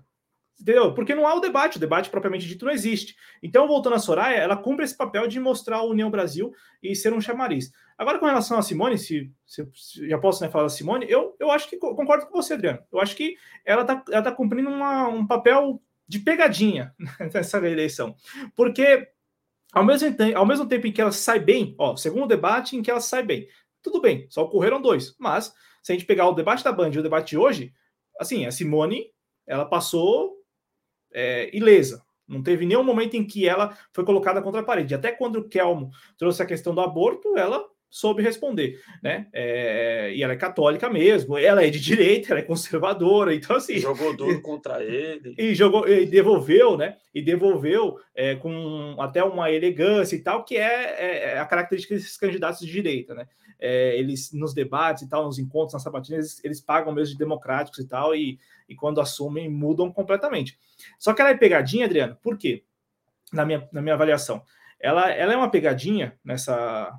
Ou uma incógnita, não sei como vocês preferem, nessa eleição, é, porque na, na, medida em que é, ela, ela fala sobre fome, desigualdade no Brasil, inflação, ela, to, ela tocou no ponto da inflação hoje, dos, do, no preço dos alimentos, ela trouxe esse ponto para o debate, a Simone. Então, na medida em que ela faz isso, na medida em que ela, ela se opõe ao atual governo, ela se coloca como uma candidata de oposição ao atual governo, ela conquista uma parte do eleitorado que é contra o atual governo, que desaprova o atual governo. Só que no eventual segundo turno, será que esse eleitorado que neste momento está apostando nela vai migrar para o candidato de oposição ao atual governo, que, segundo as pesquisas, é o ex-presidente Lula? Será que vai haver essa migração é, automática de voto? Será que outros aspectos outros aspectos que não apenas a desigualdade, a fome, a inflação. Será que esses outros aspectos não vão pesar também na decisão do voto num eventual segundo turno entre Lula e Bolsonaro? Por isso que é uma incógnita, porque ah, to, to, talvez agora a leitura é, imediata diga o seguinte: ah, a Simone é uma candidata de oposição, então é, ela está lá com 5% das intenções de voto. Então, todos os votos que ela receber no primeiro turno, quase todos, a maioria, irão para o Lula num eventual segundo turno entre Lula e Bolsonaro. Só que será que essa migração vai ocorrer mesmo? Será que esse eleitor que está escolhendo a Simone Tebet está escolhendo só porque ela está trazendo esse aspecto da inflação, da miséria, da desigualdade? Será que não é o combo ela falar desses aspectos, desses temas que são caros a quem é, desaprova o desgoverno Bolsonaro, mas também ser uma candidata que ninguém dos adversários aponta que é corrupta, ninguém dos adversários fala que é de família política, é, sabe? É, é, será que não é o combo? Que, ninguém que fala tá que é ruralista. Ninguém fala que é, rula, que é ruralista. Porque tem o receio, eu não estou dizendo que mulher tem que ser atacada, por favor, hein? não me interpretem mal, mas tem o receio de, olha, vamos ter o máximo de cuidado, que é uma candidata, né? E mesmo assim, ela cita que ela e Soraya estão sendo atacadas nas ruas, ah, mas não atacam a Vera Lúcia e a Sofia Manzano. Mas é, não é conveniente que as pessoas saibam que existe as candidaturas de Vera Lúcia, de Sofia Manzano e também de Leonardo Pérez. Né? Não é conveniente que as pessoas saibam que estes três são candidatos. Né? Para eles não é conveniente. Isso. Então, é, é, esse aspecto da candidatura da Simone que ainda é, eu não consegui é, resolver, né?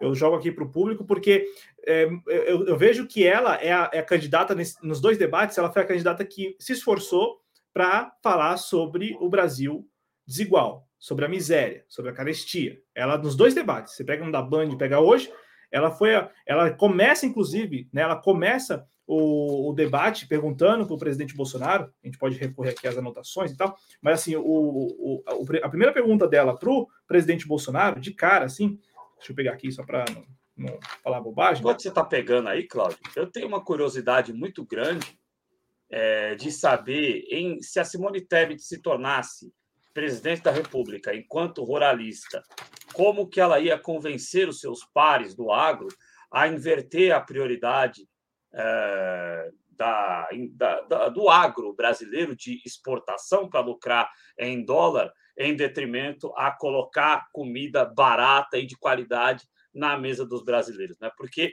ela teria um embate com os seus pares, com aqueles que ela representa do agronegócio, que tem lucrado em cima da miséria dos brasileiros. Mas aí, Adriano, você que é mais experiente do que eu, em toda eleição não tem candidato de direita que promete tudo? Tudo. Fala bonito. E como ela não é vidraça, tá fácil para ela. É, porque não tem nada, ela, ela só fala. Ela só fala. A, a, a única devolutiva é a do Bolsonaro em relação a ela ter votado contra o veto ao orçamento secreto, mas lá atrás. Ninguém fala do histórico familiar. É, é, assim, não estou falando que tenha, mas, ué, ela é de família política, ela é ruralista. Não tem nada mesmo. Ela é. é e aí entra esse aspecto também, ela é mulher. Aí o Ciro Gomes, que estava ali hoje, que é o único candidato que, dos, de todos ali, é o único candidato de oposição e de um partido de centro-esquerda, ele tem sido muito cortês com ela, muito gentil com ela é, em todos os, os, os, momentos, em todas as oportunidades, intervenções dele. Então, assim, não, não tem nada. Ela só fala, a Simone só fala, por isso que ela sai bem também. Porque ela só fala e não tem nada de volta, ela não recebe nada de volta. Então a primeira pergunta dela para o Bolsonaro foi: você disse que defende a família brasileira, é, mas defende só a sua, mais ou menos assim, né? Com outras palavras. As mulheres brasileiras, a gente já sabe que você não respeita mesmo. Agora, cortar dinheiro de merenda e de creche, presidente. É, foi assim que ela começou o debate. O debate começou desse jeito. E ela já. E aí é incógnita. Esse eleitor que vai votar nela agora no primeiro turno, ou que se diz, diz que vai votar nela no primeiro, no primeiro turno, tá votando porque ela faz esse tipo de é, pergunta? É porque ela faz esse tipo de questionamento ou pelo combo? Ela faz esse tipo de questionamento e ao mesmo tempo ela seria honesta, entre aspas, ela não teria nenhum caso de corrupção, sabe? Assim, essa blindagem que, que existe em torno da, da Simone Tebet é uma incógnita para o Lula no segundo turno, porque à, primeira vista o pessoal pode achar que o eleitor da Simone, que dialoga com essa questão de miséria, de desigualdade, vai votar no Lula no segundo turno, mas não, ué. E se chegar no segundo turno entre Lula e Bolsonaro, e eles ponderarem que de um lado você tem um, um candidato que foi preso, passou 580 dias preso, e do outro um candidato à reeleição que é, é, seria chucro, seria baixo, seria ignorante e tudo mais, só que não é corrupto. Será que isso não vai pesar também? É, é isso, é essa incógnita do eleitor da, do eleitorado da, da Simone Tebet na minha, na minha avaliação. Mas o debate para ela foi assim muito muito bom de novo, né? Assim como o debate da Band, esse debate também foi muito bom para ela porque ela soube confrontar, né? E quando foi confrontada, no caso, é, pelo presidente Bolsonaro e depois também pelo Kelmo, é, ela soube responder também. Então, no, no geral, é, e sem contar que ela contou com a solidariedade, né? É, da própria Soraya, que foi lá, usou o tempo dela, usou o direito de resposta da Soraya para falar da, da, Simone também, né? Para defender a Simone. Então, é, isso acho que é Soraya é, foi aluna da Simone, né? Eu acho que é, é, é, é, um processo eleitoral tão estranho que tem essa história de professora e aluna concorrendo à presidência da República, né? Foi um processo que, eleitoral que, que, que, não é pouca coisa, né? Que não é pouca coisa, né? Presidência da República não é pouca coisa, né? É, então. Já pensou? Vai estar, tá, daqui uns 10 anos, vai estar. Tá, quem que era aquele nosso professor que eu gostava? Já não me lembro é, professor que era todo maluco, é, que eu gostava o lá. Gago, tá... O Gago? O Gago também pode ser, mas estou falando daquele professor maluco que fazia performances na aula. Que ah, tinha o... problema. O de desconstrução lá, né? De, desconstrução, de... é. Vai estar tá eu e ele concorrendo à presidência da República daqui uns 10 anos. Mas, brincadeiras à parte, vamos lá. É, e o Ciro cedeu. Foi a Simone ou foi a Soraya, o Moacir? Eu não lembro. Foi a Simone. É, foi a Simone? Ah, foi. Porque, é, porque eu estava ouvindo, eu estava vindo do trabalho, né? E estava ouvindo no rádio o debate. Eu achei até que tinha sido a Soraya, porque a Soraya que é mais arredia assim tipo, não quero seus 10 segundos, foi a Simone, então, que recusou foi Simone. os 10 mas segundos. Ela, mas como disse o Moacir, ela foi super gentil, né? Falou que o Ciro responderia melhor e tal. É, é, é, é... isso. A, a, ao, ao, mesmo tempo que a, a, Simone ela conta com a blindagem da mídia hegemônica, os próprios adversários também contribuem com essa blindagem. É, eu, eu, acho que isso, na boa, não, assim, eu acho não, não faz bem para o processo não faz bem. Não estou dizendo que, que deva abaixar o nível, não é isso, mas não faz bem, porque é, a, a, blindagem ela depõe contra o, o candidato. Então, é, não que o Ciro tenha feito mal em ter deixado lá 10 segundos para Simone, mas é assim, essa, é, contribuir com essa blindagem é, passa a mensagem para o eleitorado de que é todo mundo igual ou que todos ali seriam, seriam iguais, ou defenderiam a mesma plataforma. E não é verdade. A Simone não defende a mesma plataforma do Ciro, por exemplo. A Simone não é defende a mesma que, plataforma. Ó, o Ciro quis é, fazer um gesto de elegância, né? Aliás, o Ciro ele, ele tem muito essa história é, é, que nesse processo eleitoral ele subiu um pouco o tom, mas ele sempre, é, ainda que seja considerado sempre um cara entre aspas explosivo, ele, por outro lado, ele sempre chamou, tratou cordialmente, né? Em outras eleições tinha militância cirista ou petista, entre aspas, que até reclamou do Ciro. Ciro, para de dizer que os candidatos são seus. É... Como é que ele costuma dizer, Cláudio? Você que é mais. É... O... Eu sei, meus eu... caros concorrentes, para é, tanto, né, de tanto acariciar os candidatos. Ele deu uma parada com isso, mas o Ciro sempre teve essa coisa de tratar de forma cordial É, mas nos debates. Pelo menos no começo da. Vai lá. Eu, não, eu ia dizer que, assim, desculpa te interromper, mas acho que nos debates o Ciro ele mantém essa característica. É. É, nas entrevistas e sabatinas. Tanto é que no debate de hoje ele, ele cita umas três vezes que, olha, eu não quero ficar aqui só atacando meus concorrentes, mas eu preciso, mas ele se justifica, né?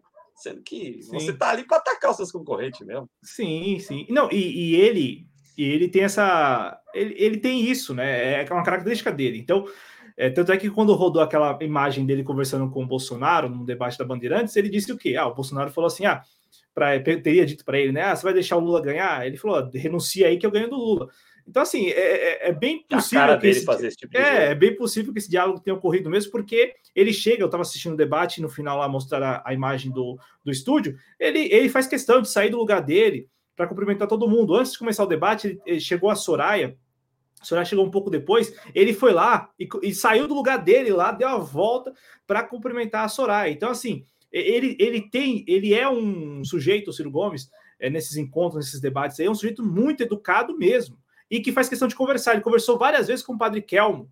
Várias vezes ele conversou com o padre Kelmo fora do ar, que eles sentaram um do lado do outro e ficavam conversando. Tanto é que chegou um momento em que o Ciro falou: ah, o padre Kelmo tá um pouco irritado com. Aí o Kelmo, não, não tô irritado, não, não tá incomodado, tá incomodado com, com, com o que estão falando do Bolsonaro e tal, aqui, né? Mas é isso, é do, é do Ciro também. Agora, em relação a Simone Tebet, eu acho que os adversários da Simone Tebet tem pegado muito leve com ela, muito leve, porque tá. é preciso compreender também que a Simone Tebet ela é candidata da mídia hegemônica, assim, de parte da mídia hegemônica, não falo da mídia hegemônica porque o, o UOL aí tem o UOL tem uma simpatia aparente, né? Ah, não sei, é como a gente conversou já. Eu acho que não dura nem a apuração, mas tem uma aparente simpatia pelo ex-presidente Lula. Simpatia de é, conveniência, a, né? A, a, Folha também, né? Que é do mesmo grupo. Aí o Estadão tá, o Estadão é a Simone, por exemplo. Aí você vai para a CNN Brasil é a Simone, você vai para a Globo News é a Simone, porque assim falam muito bem da Simone. sempre estão falando bem da Simone. Já que, já que os adversários enxergam isso também, por exemplo, o Ciro Gomes da vida enxerga é aquele comentário que eu fiz aqui, acho que em um programa. Essas pesquisas elas são, elas são é, é, con, é, contratadas e são realizadas no seio da opinião pública, as pesquisas de intenção de voto. A Simone está empatada tecnicamente com o Ciro. Não estou dizendo que ela vai ultrapassar o Ciro, mas assim, é, se, continuarem blindando a Simone do jeito que estão blindando, e os adversários contribuindo com essa blindagem, sai uma pesquisa qualquer aí apontando que o Ciro estaria atrás da, da Simone, já e que essas não, pesquisas... No caso da mídia corporativa, né, Cláudio? Não só blindando, como enaltecendo é, atributos da Simone Tebet enquanto candidata. Isso. Agora há pouco eu estava assistindo a, a, repercussão na CNN, estava lá o VAC elogiando a Simone. Por quê? Porque é, é, a, é, é, é a candidata desse, dessas pessoas. O, o, eu estava assistindo um. O, ah, Estava assistindo uma entrevista hoje mais cedo. É, eu, agora me fugiu com quem era. Mas assim, o, o, problema não está em a mídia hegemônica ter um candidato, o problema é dizer que é imparcial. É isso. Ué, se você tem um candidato que diz que a Jovem Pan não é imparcial.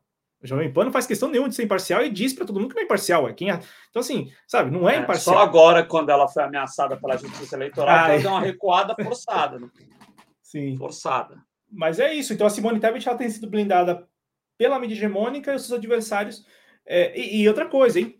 Para terminar, se tivéssemos mais debates, a Simone Tebet não é que ela não estaria na posição que está, mas o nome dela, o nome dela já teria alcançado muito mais pessoas do que alcançou até agora. Se o processo é... eleitoral fosse mais longo, ela poderia, com essa força, se colocar até como terceira força mesmo o Ciro Gomes é, sendo muito mais conhecido é, do que ela.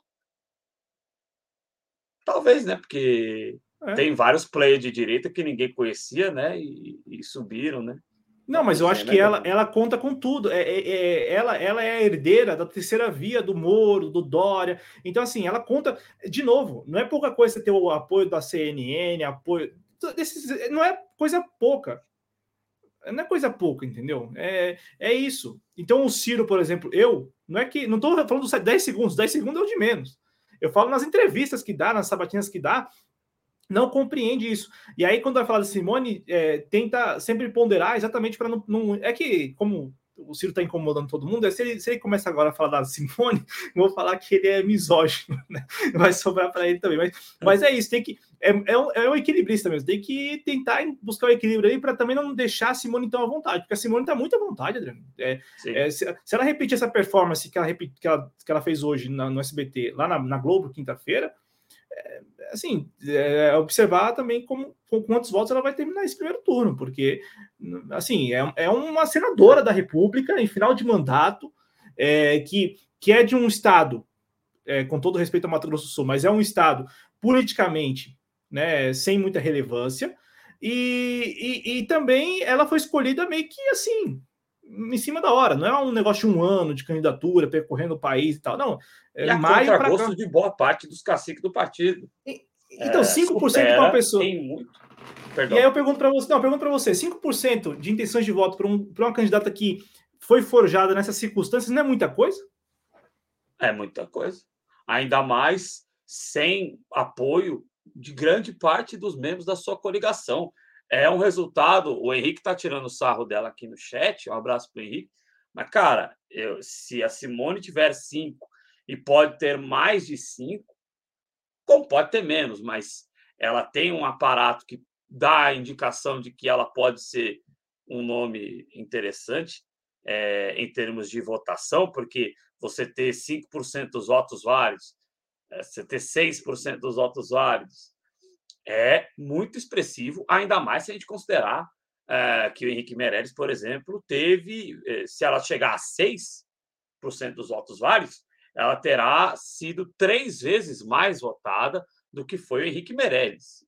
Isso é um dado para, como bem disse o Cláudio Porto, uma política que tem uma atuação. É, cresceu na, na, na pandemia, na CPI da Covid, né? Mas ela até então tinha uma atuação parlamentar é, é, pouco conhecida, de um Estado de pouca relevância no cenário é, político nacional, né? ainda que todos os cidadãos tenham relevância, é, Mato Grosso do Sul não é um player político, é um player do agronegócio, mas é, em termos nacionais isso não significa que vá gerar uma votação grande, então é, é, é um resultado expressivo que pode colocar, ainda mais com esse apoio midiático, a Simone Tebet, que é jovem, né?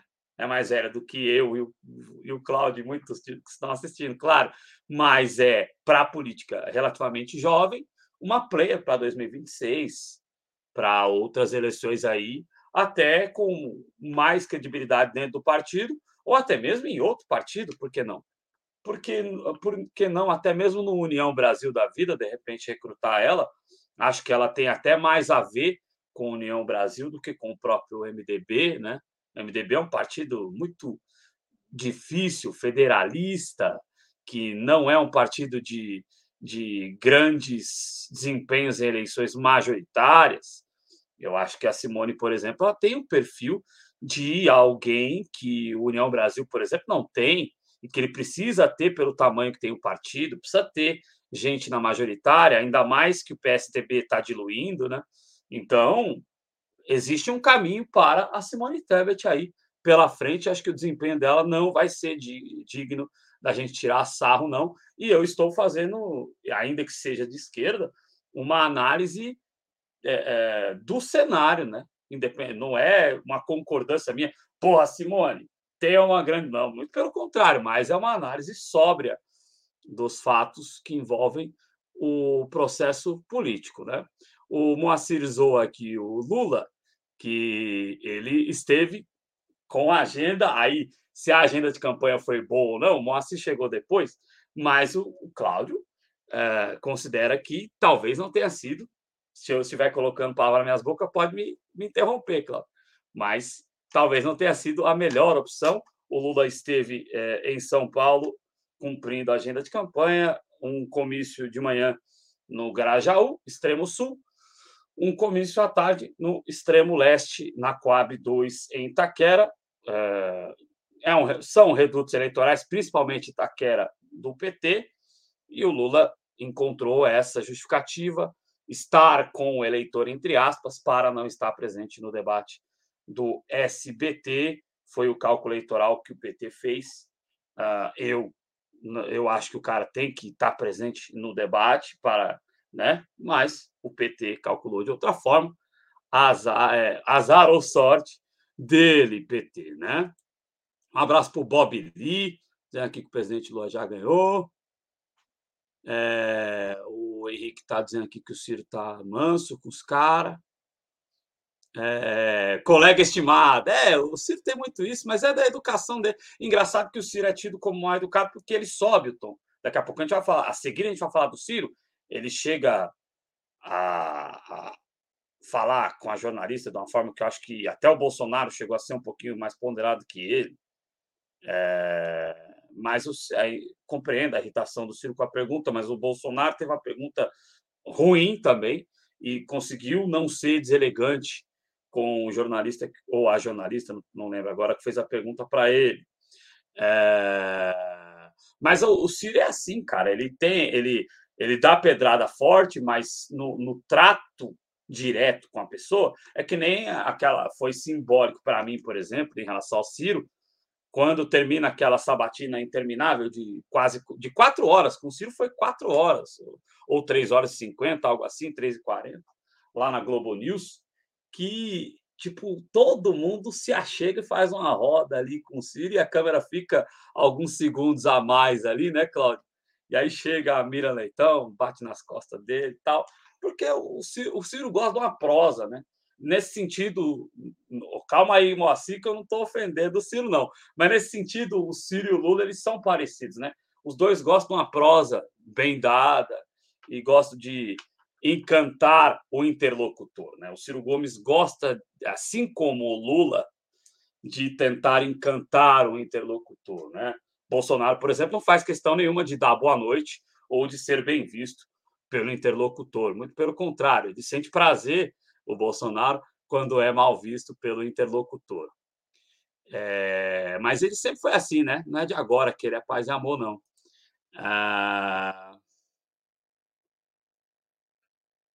ah, o Mocissudo aqui, faça como ele, né? Se torna, é, considere maneiras de colaborar com o canal. Você pode colaborar através de superchat, você pode virar membro, como o Moacir é, você pode usar uma das várias formas de apoio que estão aí na descrição do vídeo. Você pode colaborar com o Pix a partir de um real, né? Enfim, várias maneiras que você tem de colaborar ao canal. Muito obrigado, Elmora Cícido, por sempre colaborar conosco. Né? Mesmo em alguns momentos em que não exatamente bate 100% a opinião, mas é da democracia. Parabéns aí, muito obrigado, Elmora Cícido, por colaborar conosco. É... E vamos aproveitar então, vamos aproveitar então para falar da participação do Ciro Gomes é, neste debate, né? O, o Quer deixar o presidente para o final? Ah, não, não, não. Perdão, Cláudio. É, desculpe aqui. Eu tenho tão pouca vontade de falar do Bolsonaro que eu quis fingir sem, inconscientemente eu quis fingir que ele não existia. Vamos deixar o Ciro Gomes para o final, que é o candidato mais à esquerda nesse debate. A gente sempre deixa o Lula, uh, e hoje vamos deixar o Ciro Gomes, que é o, o menos à direita neste debate. O, o, o, que eu me desconceitei porque tem muita gente falando de Ciro aqui também no chat. Mas vamos falar do Bolsonaro. E aí eu tenho duas questões para entrar com você para falar também do Bolsonaro, até porque acho que Bolsonaro não tem muito o que falar dele, não. Mas acho que o Bolsonaro conseguiu, no clima de caos em que o debate se estabeleceu, Cláudio, o Bolsonaro conseguiu capitalizar, porque ele conseguiu, na minha avaliação, se dizer honesto, por incrível que pareça, mesmo a vida inteira tendo rachado dinheiro e ensinado os filhos, ensinado a ex-esposa a rachar dinheiro de gabinetes, e a roubar até dinheiro da gasolina, mas ele cola a pecha de corrupto no Lula isoladamente e ele tendo um, um, sido um governo honesto, sem nenhuma denúncia de corrupção. O Bolsonaro se privilegia desse clima de caos, é, consegue seguir dos direitos de resposta, e eu queria saber a sua opinião sobre essa farra de direitos de resposta que houve é, neste debate do SBT. E uh, o Bolsonaro também, na sua avaliação, é, se beneficia de perguntas fracas dos jornalistas? Para você, os jornalistas foram fracos nesse debate, como traz lá o companheiro do Boteco Connection, ou você discorda dessa avaliação, que eu concordo com o pessoal do Boteco Connection, achei ruim o conteúdo do debate como um todo, mas o papel do jornalista deveria muitas vezes ser de tentar elevar o nível, mas às vezes eles ajudam o nível a cair. Como é que você avalia esses aspectos? E, claro, eh, a retórica do Bolsonaro em mais um debate em que ele comparece dessa vez eh, nas eleições de 2022, ao contrário de 2018, onde ele arruma um subterfúgio com a participação do filho, né, lá uh, num clube de tiro, ele combina um subterfúgio para se ausentar e para capitalizar politicamente na eleição de 2018. Fica à vontade, Cláudio. Bom, bora lá, né? O presidente Bolsonaro, ele fez perguntas só para o Kelmo. É, puta, isso é foda. Só para o Kelmo. Ele só fez, ele fez duas perguntas, né? Ele fez Você acha que pega primeiro... mal, Cláudio, ele fugir claramente dos outros candidatos para é, é, é, como se fosse quem assiste Dragon Ball sabe o que eu estou falando, né? o, o Bolsonaro é o céu, né? E para se desenvolver por completo, ele precisa absorver o Android Kelmon. Né? Pega mal o Bolsonaro ou ele passa ileso disso aí? Então, vai depender muito da repercussão. É, se a gente, se aqui a gente acredita, e eu acredito que esse debate não terá muita repercussão, como teve o da Band, passe ileso. Agora, se tiver repercussão, como eu acho que não vai ter, a não ser pelos próprios candidatos, é, eu já acho que não, acho que ele passou ileso. Mas assim, ele fez perguntas só para o Kelmo. Já começa por aí. O estreante da noite, o presidente da República, candidato à reeleição, faz perguntas somente para o estreante do debate. Olha só, você vê o nível. E o presidente Bolsonaro ficou um bom tempo sentado, porque o debate é, ele ficou apagado em alguns momentos. Apesar de é, ter sido citado em vários momentos pelos seus adversários, Aliás, é uma, só para não deixar de comentar isso, né? O Kelmon não sabe fazer conta. É um problema sério você ter um presidente da República que não sabe fazer conta, né? Você tinha seis candidatos lá presentes, né? Sete se o Lula tivesse. E ele fala que cinco estavam contra o presidente, então incluindo ele mesmo contra o presidente, né? Então, porque não tem como, ué. É, cinco contra dois, ele falou, né? Tava meio fora da casinha o Kelmon, né? Não, ele estava lendo perguntas, né? Ele leu, leu as perguntas, né? Ele pegou o óculos lá, sacou é o óculos do bolso e fez as perguntas lendo, né? Mas voltando ao presidente, ele passou, ele passou um bom tempo do debate quieto, sentado, e ele só conseguiu aparecer nos direitos de resposta. Foram três. Foram três. É, é, assim, a, a, a, os, os pontos altos da participação do Bolsonaro foram os três direitos de resposta, com exceção do primeiro lá em que ele começa a explicar os efeitos colaterais da Viagra. De resto, os outros dois, ele sai muito bem. Porque é o seguinte: se não tivesse os direitos de resposta, ele teria passado não ileso. A versão dos adversários teria é, sido a última versão, né? Teria, teria se consolidado. Né? E é, na, na, minha, na minha avaliação, a, os direitos de resposta, nesse caso, foram muito importantes para o presidente Bolsonaro, os dois últimos, né? É, os, foram três ao todo, o primeiro não foi tão, tão bem, mas os dois, os dois seguintes, sim. O presidente Bolsonaro foi com uma estratégia muito clara, né? Ele, ele, ele fala do presidiário Lula, né? Ele usa essa expressão e fala que o, o PT falava que em 2018 ele fugia do debate. E aí ele diz assim: Eu quero ver o que o PT vai falar agora do, do Lula. Mas é isso. É, é, é, quando eu digo aqui que o Lula não perde, não perdeu tanto por ir ao debate porque os adversários não souberam aproveitar, é isso. Eu acho que no final das contas é, ficou muito nisso. É, algumas, algumas vezes em que o Lula era citado, lembrado pelos adversários. Eu digo isso porque o que espero? Vamos lá. Vamos para um debate em que um candidato, o, o, o, primeiro colocado das pesquisas, não está. Toda pergunta e toda resposta tem que lembrar o espectador que o cara não está lá. Toda, toda. Usar o tempo todo para lembrar. Eu acho que tem que ser assim, para poder aproveitar a oportunidade. Então, eu vou fazer uma pergunta para o outro candidato. Assim, ó, o Lula, o, o, o presidente. Já, já, já, foi isso, né? Mas não foi, não, desculpa, mas é, é, as menções ao, ao Lula e ao, ao, ao, candidato que não compareceu, só a Soraya fez questão de ressaltar em todas as intervenções dela. O Bolsonaro no início. Quase todas. Eu não acho, eu não, não vi o Ciro fazer. Eu não, não vi, eu, eu, fiz aqui as anotações aqui, eu não, não vi o Ciro. Sério, para mim o Ciro não soube aproveitar, não. E o Bolsonaro também foi outro. Ele começou o debate tentando colar essa peste né, de fujão no Lula, mas terminou o debate falando sobre, sobre os mais pobres. Por quê? Porque o, a, o debate de hoje para o Bolsonaro foi importante nesse aspecto. Ele começou a ler coisas, num, ele estava com impressões lá, ele começou a ler. Ele começou a ler. Ele chegou a falar o seguinte: ó, você que está passando fome, procura aí o CRAS para você receber o Auxílio Brasil para a gente tirar esses brasileiros do mapa da fome. Ele falou isso. Então, assim, o, o Bolsonaro, ele, ele, come, ele começou ali no, no, Não digo no primeiro bloco, né? No primeiro bloco ele foi confrontado, aí ele começa a falar sobre religiosos na Nicarágua, né? A perseguição de religiosos na Nicarágua, é a pergunta que ele fez lá para o padre Kelmo. Religioso é perseguido no Brasil, né?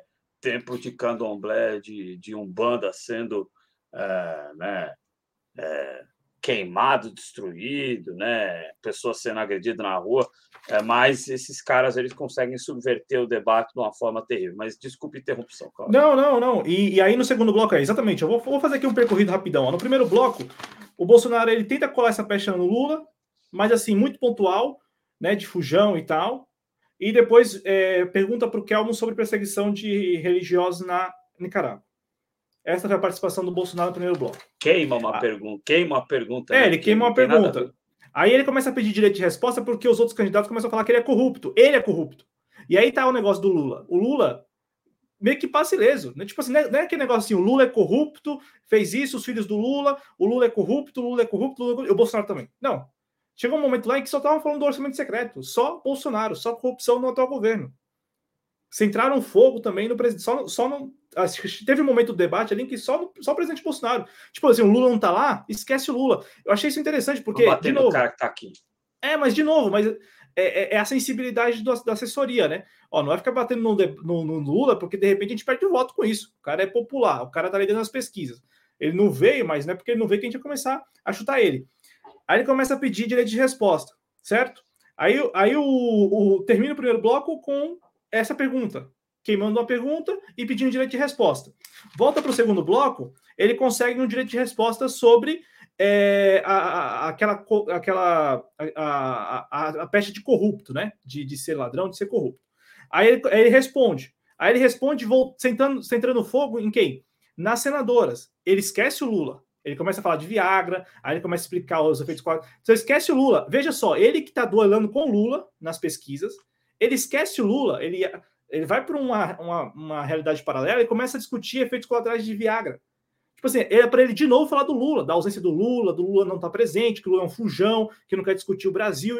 Ele não... não... quer discutir o roubo dele, Lula. É, então assim, não, ele fica centrado na questão é, do orçamento secreto ter sido vetado por ele e que é, o, o, começa a explicar os efeitos colaterais é, do, do Viagra. Aí ele vai para. Olha só, ele vai para. Oi. É, é, você acha correto avaliar que o Bolsonaro ele se dá bem na retórica mentirosa e no restante do tempo ele se segura, ele foge, ele não tem condição de debater, aí ele fica criando subterfúgio para não debater assuntos políticos, assuntos efetivamente nacionais? Sim.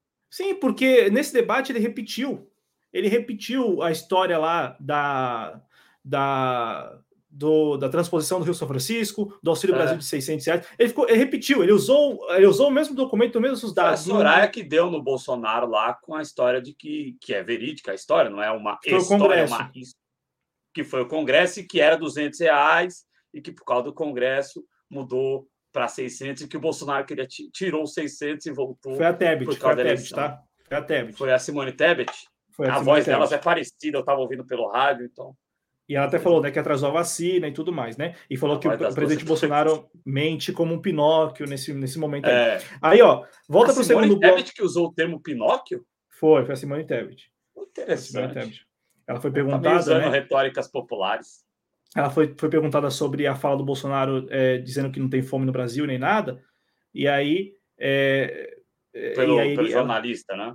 É, o jornalista pergunta. Então o Bolsonaro volta para o segundo bloco explicando os efeitos colaterais do Viagra. Aí ele é perguntado pelo Márcio Gomes da CNN Brasil sobre a, a possibilidade dele indicar mais dois ministros para o STF. Aí ele fica ali concentrado nesse tema com o Ciro, né? O Ciro comenta essa pergunta, né? Eu Aí o Ciro sai muito mal nessa pergunta do, do STF, né? Porque fica claro que a indicação é para atender os seus interesses pessoais, né? Ou não? Isso, porque ele fala que é o escolher desse perfil. Aí o perfil atual é de gente que ele colocou lá para defender ele, é, né? E, e aí, é, o, o, Ciro comenta nessa pergunta, aí o Ciro se incita, né, que os presidentes eles, eles têm rabo preso e tal, família, filho e tal, né? Fica nisso, mas de novo, o presidente Bolsonaro que duela com o Lula, que vai no debate, ele não fala. Então, de novo, é por isso que eu acho que o Lula meio que é, é, o, o, Lula não contava com isso, eu acho. Acho que a, a, campanha do PT não contava que os adversários fossem, na minha, pelo menos na minha, na minha perspectiva, foram muito leves com, com a ausência do Lula. Aí depois, o Bolsonaro é, é, ele comenta esse negócio da fome. Aí ele começa a ler o script que foi feito pelo Fábio Faria, sei lá, pelo Weigarten, sei lá por quem. Né? Olha, vamos vamos aí falar sobre o que nosso governo fez para os mais pobres. Por quê? Você pega essas pesquisas de intenção de voto aí, o Lula lidera com 60% contra 20 e poucos, quase 30 do, do Bolsonaro, nesse grupo de dois salários mínimos, até dois salários mínimos. Então ele começa a falar, ó, a gente fez o auxílio de 600 reais, a gente é, a gente é, defendeu vocês, os trabalhadores, durante a pandemia, né? Negócio do fique em casa e tal. Aí, de novo, aí tem aqui uma direito de resposta da Soraya, né? E aí, no segundo bloco, é, ele pede também um direito de resposta em relação ao Ciro, o presidente Bolsonaro. Porque o, o Ciro começa a falar dos filhos e tal, é, é do, do Bolsonaro. Ainda assim, ao passar, o Ciro foi até bem, bem abstrato, né? Não, né? É, não, não foi tão... A arma do Bolsonaro é: vou pedir direito de resposta, seja o que Deus quiser. Né? Sempre. Isso, e deu certo, né? Três vezes pelo menos deu certo. É lá e aí o... uma bagunça. É uma bagunça, foi uma bagunça muito, muito conveniente para o Bolsonaro. Aí o presidente, é, nesse segundo bloco ainda, deixa eu ver se tem mais alguma coisa aqui. Aí nesse segundo bloco ele desaparece. Ele só é citado pelos outros, mas ele desaparece. Ele próprio não participa de mais nada, até porque é um bloco de jornalistas, né? Aí no terceiro bloco, aqui, ó, o Dávila para o Bolsonaro sobre corrupção. Aí o, o, o, candidato novo que a gente comentou, ele já levanta a bola, né? Ele, ele levanta a, a bola para o presidente Bolsonaro. E o presidente Bolsonaro começa a falar do fundo Postales, da Itaipu Binacional. Tipo assim, nós somos um orgulho, o Brasil é um orgulho em combate à corrupção e tal. É...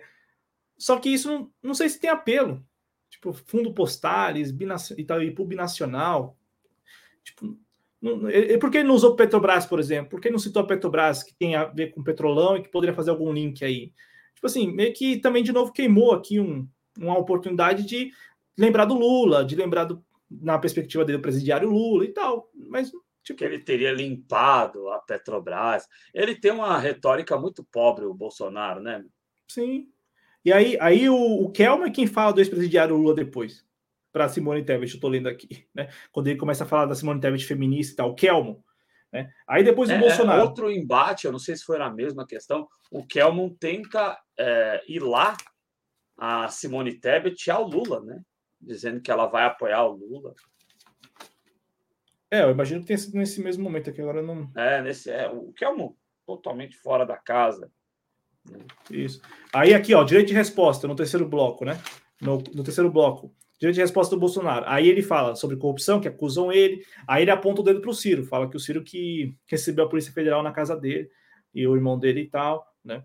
É, que e pediu, né? Ele fica assim: aponta onde tem corrupção no meu governo, aponta onde tem corrupção no meu governo. Então, então ele fica insistindo nisso. Mas veja, o direito de resposta do Bolsonaro foi melhor para. Assim, for, os pontos altos do debate para o Bolsonaro, para mim, foram nos dois direitos de resposta que ele teve: o, esse aqui e o outro em que ele falou assim: ó, nós prendemos machões.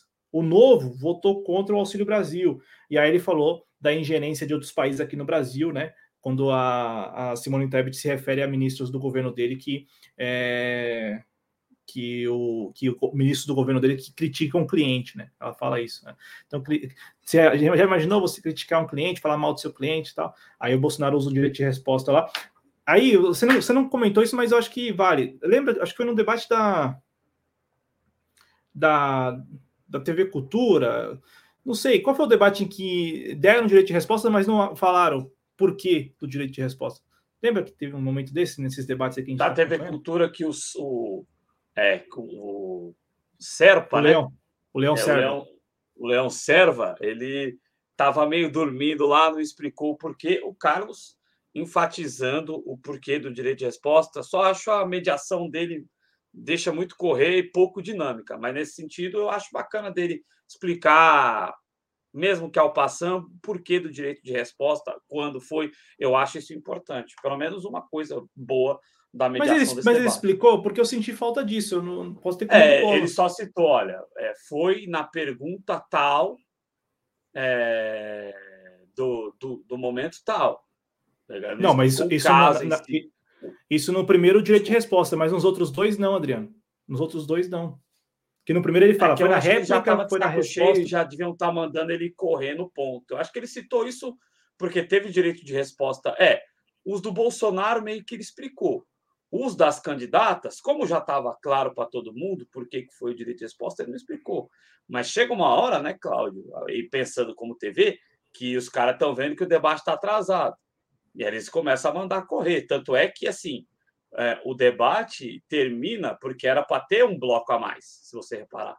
O debate termina e corta para o intervalo, porque eles têm que pagar o intervalo, até porque tem justiça eleitoral, antes do debate político. Então, ele termina cinco minutos antes, mas não daria tempo de fazer o intervalo. Então, ele termina cinco minutos antes e ele reserva aquele horário né, para um, um, um espaço antes do horário eleitoral que fosse cumprir com os compromissos com a justiça eleitoral e por aí vai. Né? É, eu senti falta, porque de fato, é, quando o presidente Bolsonaro pediu três direitos de resposta de, de uma vez no primeiro bloco, ele pediu três de uma vez no primeiro bloco. Aí o Carlos Nascimento volta no segundo bloco e ele explica: ó, o da, da, da resposta foi indeferido, o da réplica foi indeferido, mas o do comentário, não sei o que, foi é. indeferido. Aí depois, nos outros dois que o Bolsonaro recebe, não, e também da senadora, da, da, senadora Soraya, né? Que a Soraya quem teve o outro também. Eu acho que teve o do Ciro, o Ciro que também. explicou por que, que, por que, que foi deferido, né? né, né quer dizer, não é que explicou, ele disse que o pedido em relação à resposta do Ciro foi deferido. Isso, é que é, eu, eu acho, eu até lembro que você, te, você comentou isso aqui, eu acho que tem que tentar relembrar quem está ali para entender. Não, porque, concordo. tipo assim, a, o, o, Bolsonaro ganhou direito de resposta porque foi chamado de corrupto. Porque a, é. a, Soraya, foi, a Soraya foi chamada de. Foi, teve o direito de resposta porque ela foi chamada de estelionatária.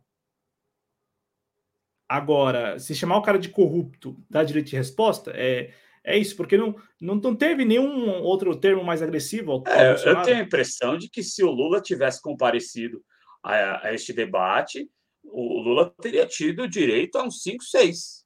É, porque presidiário. De resposta. É, pre presidiário. Ah, se corrupto é motivo para direito de resposta. Por isso que eu considerei uma bagunça, né? E um do, quando eu fiz a introdução deste tema Bolsonaro, eu perguntei isso e tinha perguntado negócio se você achou que o jornalista foi ruim mesmo ou não. É, mas é, no sentido do, do, eu achei que correu muito solto, porque assim é, a Tebet teve o negócio da estelionatária, mas é, foi um ou foi dois direitos de resposta da Tebet? Não, só a Soraya teve direito de resposta, a Tebet não teve. A Soraya, né? Isso, só teve a um Soraya que foi, foi chamada, chamada de estelionatária. Isso. Perfeito, perfeito. E a, a, então foi um só da Soraya, foi chamada de estelionatária. Isso. É porque, é, para mim, ouvindo pelo rádio, ficou passando a impressão de que o direito de resposta delas, por exemplo, foi por conta da mentira do Bolsonaro de que elas teriam votado em favor do orçamento secreto. É, ela é que a, a, que a Soraya aproveitou a oportunidade, como eu disse, né, para defender a Simone. Então ela usou o tempo ah, lá para. Para mim, espectador, passou a impressão de que foi então, por, por isso que tem que do termo estelionatária, né? Isso, não. É, por isso tem que explicar é, para o espectador por que está dando direito de resposta, isso. né? Porque para o Bolsonaro, o Bolsonaro teve três direitos de resposta. E aí, Cláudio, ninguém reclama do Leão Serva, só nós aqui, porque o Leão Serva ele não explicou nenhum. Como o Carlos Nascimento explica lá no começo e depois ele desiste de explicar, isso chama ainda mais atenção, né? É, porque ficou, ficou, ficou estranho, porque o Bolsonaro ganhou o direito de resposta para falar que ele não é corrupto. É isso. É, fica parecendo que, ó, vamos lá. Barrabás, ladrão, presidiário. É, presidiário. Eu acho que o Lula ia ter uns sete direitos de resposta se é. ele tivesse ido no debate, né? Só Sim. contra o Kelman ele ia ter uns quatro. Por exemplo, o último direito de resposta do Bolsonaro, que ele fala de prender, que prendeu os machões lá e tal. Tipo, o que, que foi dito antes que, que sabe, que suscitou, né? Que suscitou isso? Na boa, o que que o e que, o que... Moacir lembra que o Ciro Gomes teve o direito de resposta Sim. Quando da acusação em relação à Arena Castelão lá. Sim, então, porque ó, nós tivemos ao todo cinco direitos de resposta: três do Bolsonaro e dois, um da Soraya e um do Ciro. Sim. O Bolsonaro teve três. O primeiro do Bolsonaro, o primeiro do Bolsonaro, que é o que ele pede lá, porque foi chamado de corrupto e tal, não sei o quê. É, é assim, eu não entendi porque foi dado. É, é, é, isso, a gente, não, a gente não entende porque foi dado, se é, é corrupto. Entendeu? É, foi chamado de corrupto, então pode dar o direito de resposta. Não sei, né? Eu, é, eu achei a, muito ruim nesse sentido a, a organização do debate. Ficou, Até porque a Soraya tinha dito só. Infantil. E, e, gerou caos. Você lembra naquele momento, Cláudio? Na, na, dublagem, né? Que, aliás, é uma, é uma área que eu pretendo também é, me especializar, porque pela minha habilidade com a voz e tal, eu, eu gosto muito de dublagem. E, cara, na dublagem existe um termo chamado vozerio, né? Chega um momento ali que fica direito de resposta, direito de resposta, direito de resposta. Sim. Todo mundo falando no microfone. Por quê? Por causa dessa bagunça, dessa permissividade uh, dos que compuseram. O, Ciro.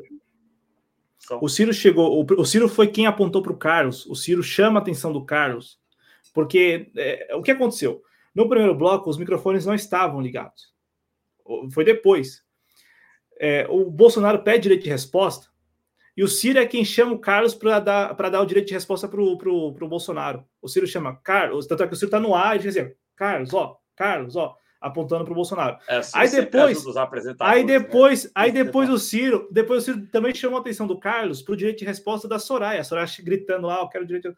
Aí ele lá, ele fez assim ainda, ó, lá, Carlos, lá.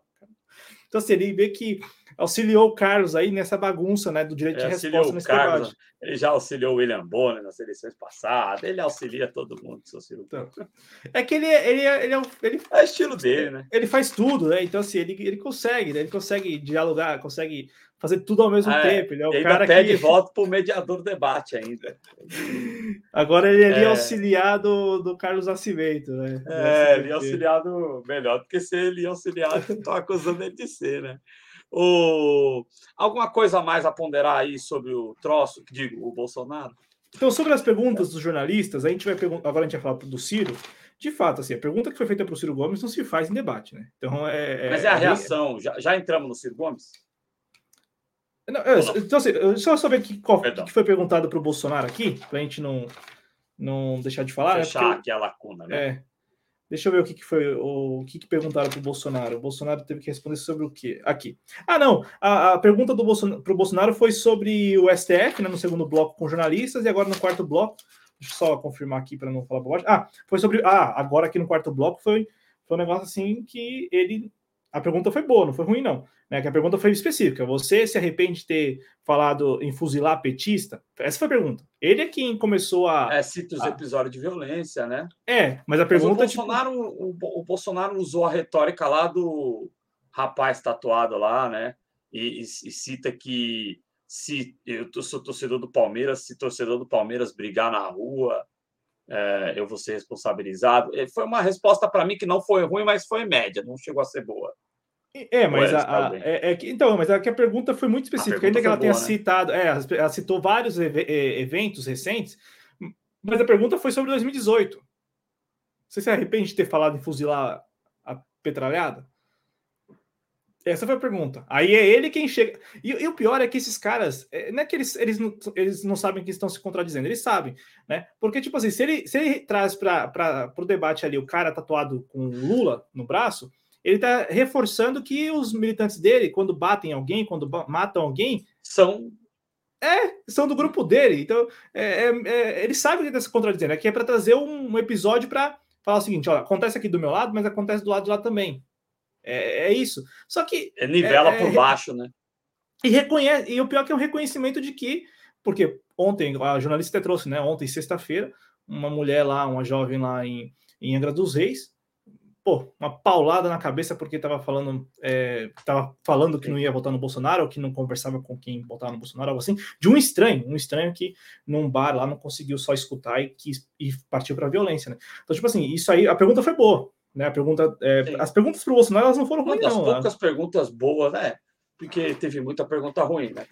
Aí é para o Ciro. Aí eu acho, aí eu concordo com o, Boteco, porque aí é tipo assim, essa parte aqui ela é controlada, essa parte aqui ela é planejada, essa parte de pergunta para candidato, ela é totalmente é, planejada com antecedência.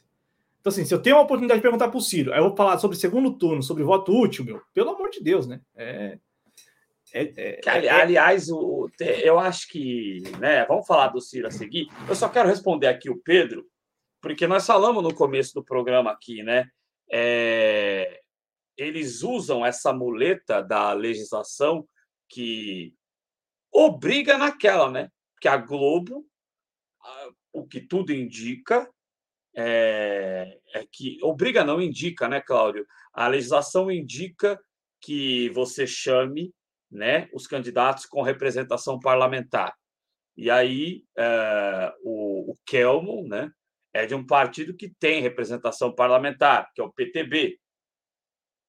E, e aí no, o, a comunicação no Brasil, e aí eu acho que aí eu tenho uma crítica ao presidente Lula a fazer, porque a resposta que ele deu ao Ratinho no meio de semana, ela dá total indicação que a ideia de regulamentação da mídia é uma ideia que não tem nenhuma possibilidade de entrar em pauta no governo Lula, no eventual novo terceiro governo Lula. E é um tema importante, assim como a gente voltar a ter um processo eleitoral que não era, nunca foi democrático, mas que não seja totalmente excludente. Então, assim, este modelo que nós temos é um modelo que expressa a luta de classe totalmente. Existe o interesse né, de invisibilizar totalmente, de que as pessoas não saibam que a Vera Lúcia é candidata, que não saibam que a Sofia Manzana é candidata, que não saibam que o Leonardo Péricles é candidato, muito mais do que uma mera questão de raça como coloca o Léo Péricles, eu respeitosamente, sem lugar de fala, mas discordo. Eu acho que é mais uma questão de classe, de impedir, como o Cláudio sempre coloca e colocou hoje de forma brilhante, impedir que alguém que possa contrapor o neoliberalismo de 90% dos candidatos, vai, vamos tirar o Ciro Gomes fora, ainda que muitos o considerem também neoliberal, mas assim, de contrapor falas do Felipe Dávila, de contrapor falas da Soraya Tronic, de contrapor falas do próprio Bolsonaro, eh, eh, a contraposição sob uma ótica socialista, vamos assim colocar, né? e não eh, um socialismo fino, mas socialista mesmo, não existe. E a ideia é acabar, na minha avaliação, com uma retórica e com uma ideia, com a exposição de ideia socialista dentro do processo eleitoral brasileiro. E eu, e acho que o Claudio também, né, Claudio? A gente considera isso uma baita de uma injustiça e gostaríamos muito. E aí eu vou até dizer um negócio aqui que é porque era tanta coisa que eu queria falar no começo do debate que era tanta coisa que eu queria falar no começo do debate que eu acabei deixando para lá. É, tomara que a gente consiga.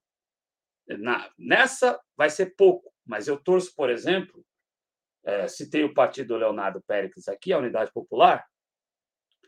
Eu penso que a Lenilda Luna, lá em Alagoas, tem chance de se eleger deputada federal. E eu espero que nas próximas eleições, pela Unidade Popular, eu espero que nas próximas eleições a gente possa ter é, bancadas ou ter eleitos de partidos de esquerda revolucionária para a gente tentar mudar alguma coisa no processo político, porque o processo político hoje é um processo que é totalmente antidemocrático.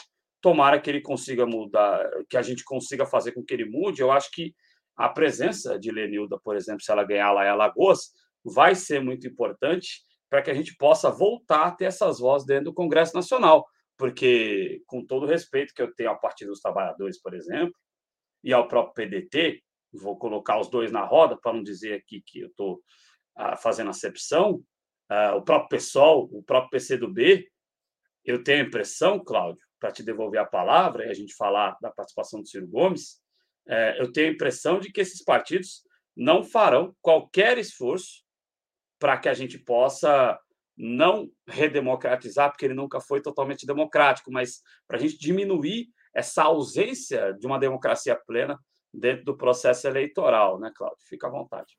Não, concordo em absoluto. Concordo em absoluto e, e só, infelizmente, vislumbro que em 2026 tudo indica será bem pior, ainda mais fechado, né? Mas é, como conversamos no início do programa, é, um, é uma questão de luta de classe mesmo, né? O debate hoje ele foi todo permeado por questões neoliberais. É impressionante. O Kelmo falou de Estado mínimo, o Dávila falou de Estado mínimo, a Soraya falou de Estado mínimo, a Tebet também se tocou em investimentos da iniciativa privada, em parceria com a iniciativa privada, e o Bolsonaro, idem, né? Então, o único que é, saiu, é, saiu um pouco, né? no, no caso, não, não, tocou nesse aspecto, foi o Ciro Gomes, porque a proposta dele é outra. Né? A proposta dele é outra porque o Estado, né, no Projeto Nacional de Desenvolvimento, ele é extremamente presente e importante importante, ele é o indutor do desenvolvimento. Né? E o Ciro conseguiu falar muito pouco de projetos dele, porque o debate foi caótico, né? Então, aí a gente já aqui é aquilo, né? O, o Ciro ele deu uma entrevista antes à CNN, como eu disse na abertura, e ele já começou falando que lamentava né, a ausência do Lula, que é quem diz que quer combater o fascismo, aí tem a oportunidade de debater com o fascista e não, não comparece. E também falou que é, é importante discutir a, as causas né, da eleição do presidente Bolsonaro, então não faz sentido nenhum, na, na, perspectiva do Ciro Gomes, eleger quem teria sido responsável pela eleição do presidente Bolsonaro, que, segundo Ciro Gomes, foi o PT e o Lula. E aí ele cita na entrevista CNN, né? Ele cita que é, a, o eleitor, em 2018, foi lá e votou contra a crise econômica e contra a ladroeira, né? contra o maior escândalo de corrupção da, o, da história do, da, da, humanidade, enfim, do mundo. Ele, ele usa essa expressão. E, e aí eu estou falando isso porque ele, depois do debate, terminado o debate, naquela, naquela entrevista pós-debate, ele falou o seguinte: olha, é, nós quase não discutimos ideias porque o debate ficou concentrado em um tema de corrupção. E o Dávila também falou isso.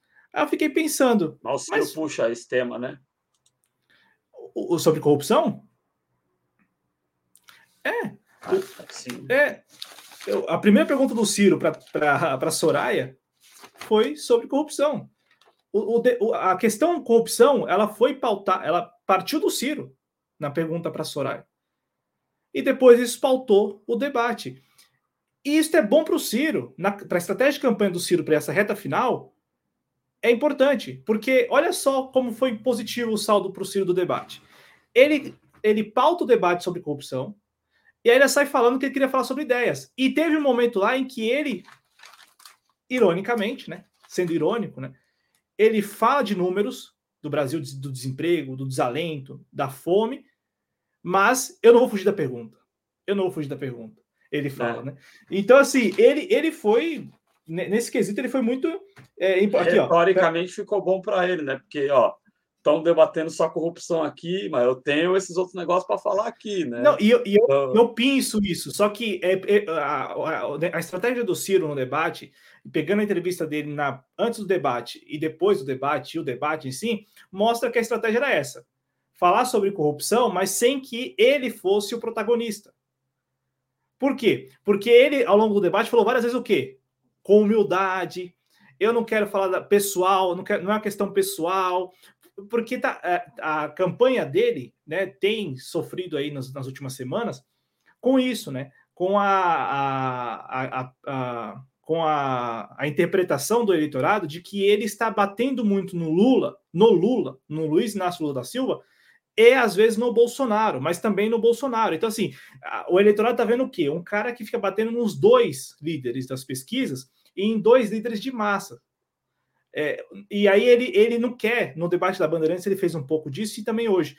Ele não quer, não quer que o eleitor e a eleitora pense que, que seja uma questão pessoal. Ele quer discutir o que o, o denominador comum dos dois, que seria na, na avaliação dele a política de governança, né? E também a política econômica, né? É, a governança política e a política econômica. Então, assim, ele, ele, ele no debate, ele pautou o debate no, no quesito corrupção, mas ele não foi o, o protagonista. Porque quem foi o protagonista? Quem foi o protagonista? Não, quem foram os protagonistas? Soraya, aí o, o, do novo, o Dávila também tocou no assunto corrupção, e ele ali por cima. Então, na, quando a, a, a Tatiana Fará da ter, do Terra faz a pergunta né, sobre o PDT no segundo turno, se ele vai sair do PDT, se o PDT apoiar o PT e tal, foi uma pergunta horrível para um debate.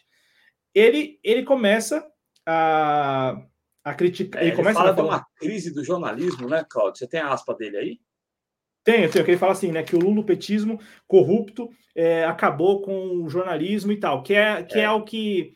Mas assim, esse tipo de pergunta num debate só interessa quem? Não, é ruim. Eu, estou falando, eu tô falando que o Ciro, acho que o, a maneira com que ele responde é desagradável, mas você conhece, me conhece nesses anos todos um pouquinho.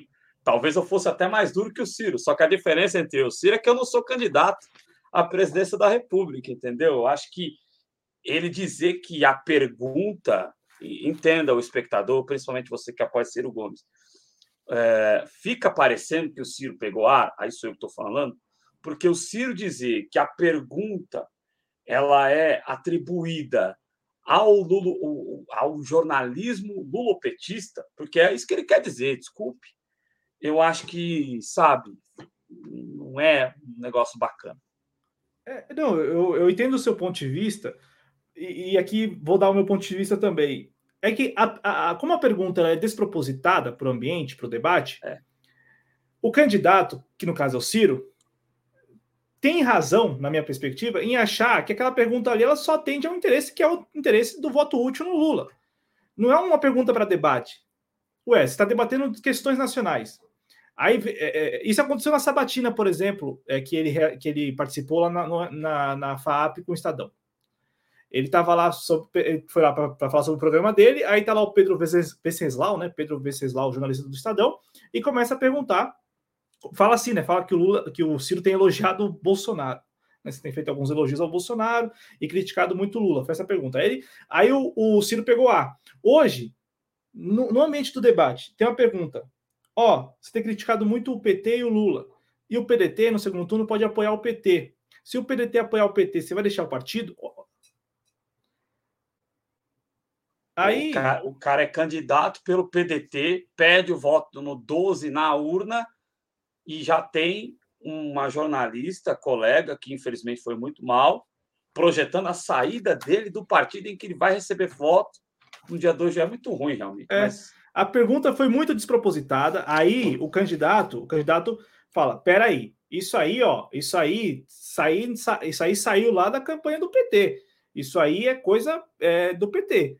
Porque fazer esse tipo de pergunta para mim, essa todo o campeonato, num debate presidencial, Aí é quando ele fala, ele critica, né, que é, o lulopetismo teria corrupto, né, ele, ele, fala, teria acabado com o jornalismo, e aí ele começa a falar, né, todo mundo que não é Lula é fascista.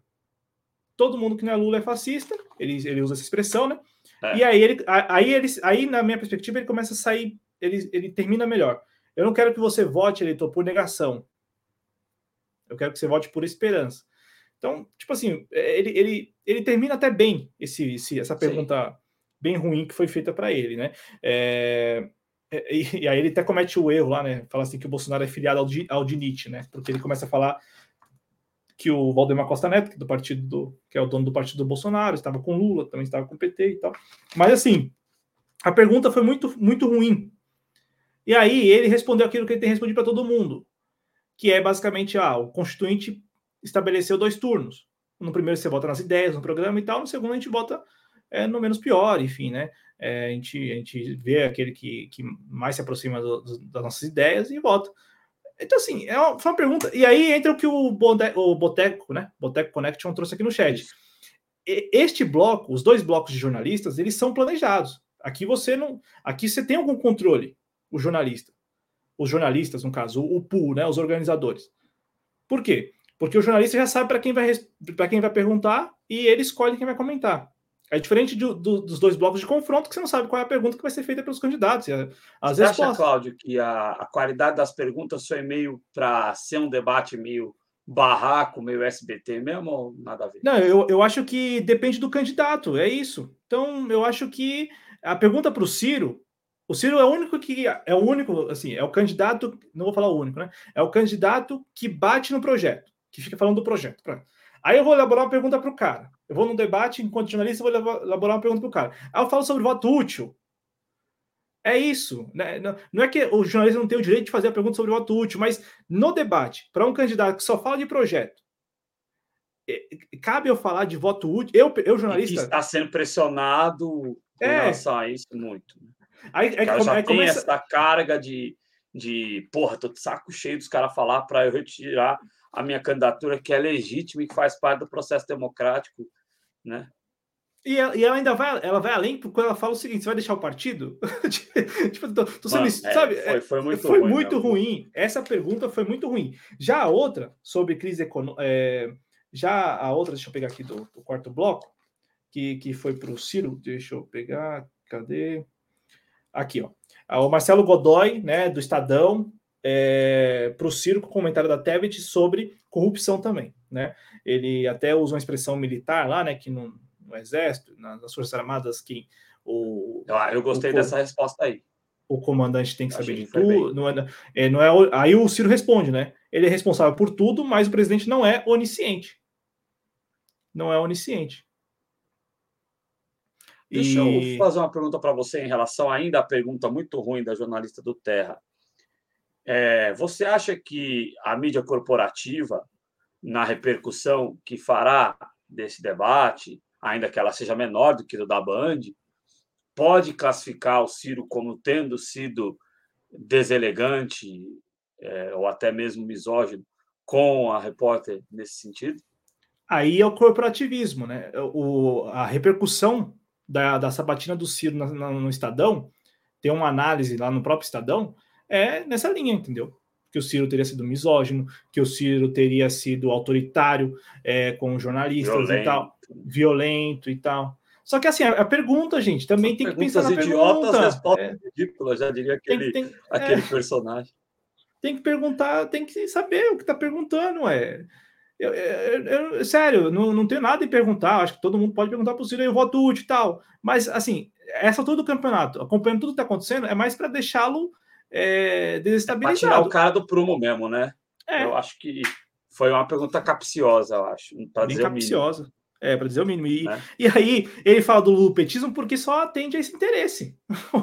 o único que quer saber se o Ciro vai continuar no PDT, se o Ciro vai, vai abrir mão da candidatura, é, é o Partido dos Trabalhadores que está, neste momento, via suas forças é, terceirizadas e tal. Não é o Lula que. Não é o Lula. O Lula não vai, porque o Lula, ele, quando foi no debate. Aliás, o Lula no Ratinho nem pede voto, né?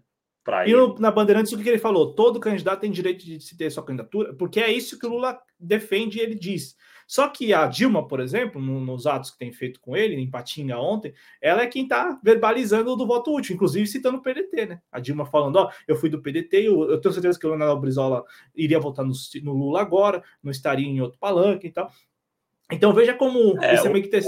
Cristiano Araújo, aqui do, do Espaço Trabalhista, né? Lá que tem o um canal também no, da Rosa, ele sempre cita aqui no espaço trabalhista, e aí eu acho que eu não, eu não tenho como afirmar isso com certeza, com a certeza que ele afirma, mas ele diz né, que o Lula terceiriza este papel para os seus apoiadores de é, constranger a candidatura Ciro Gomes, né? E os apoiadores do Lula executam com maestria esse papel, né? De tentar é, descredibilizar a candidatura Ciro Gomes, ainda que goste o petista ou não, goste quem vai votar no Lula ou não, é, todas as candidaturas são, na minha avaliação, democraticamente justo que elas existam. Se os, por 0,1%, estou citando só um exemplo hipotético, não estou dizendo quais isso vai acontecer, mas se ficar faltando 0,1%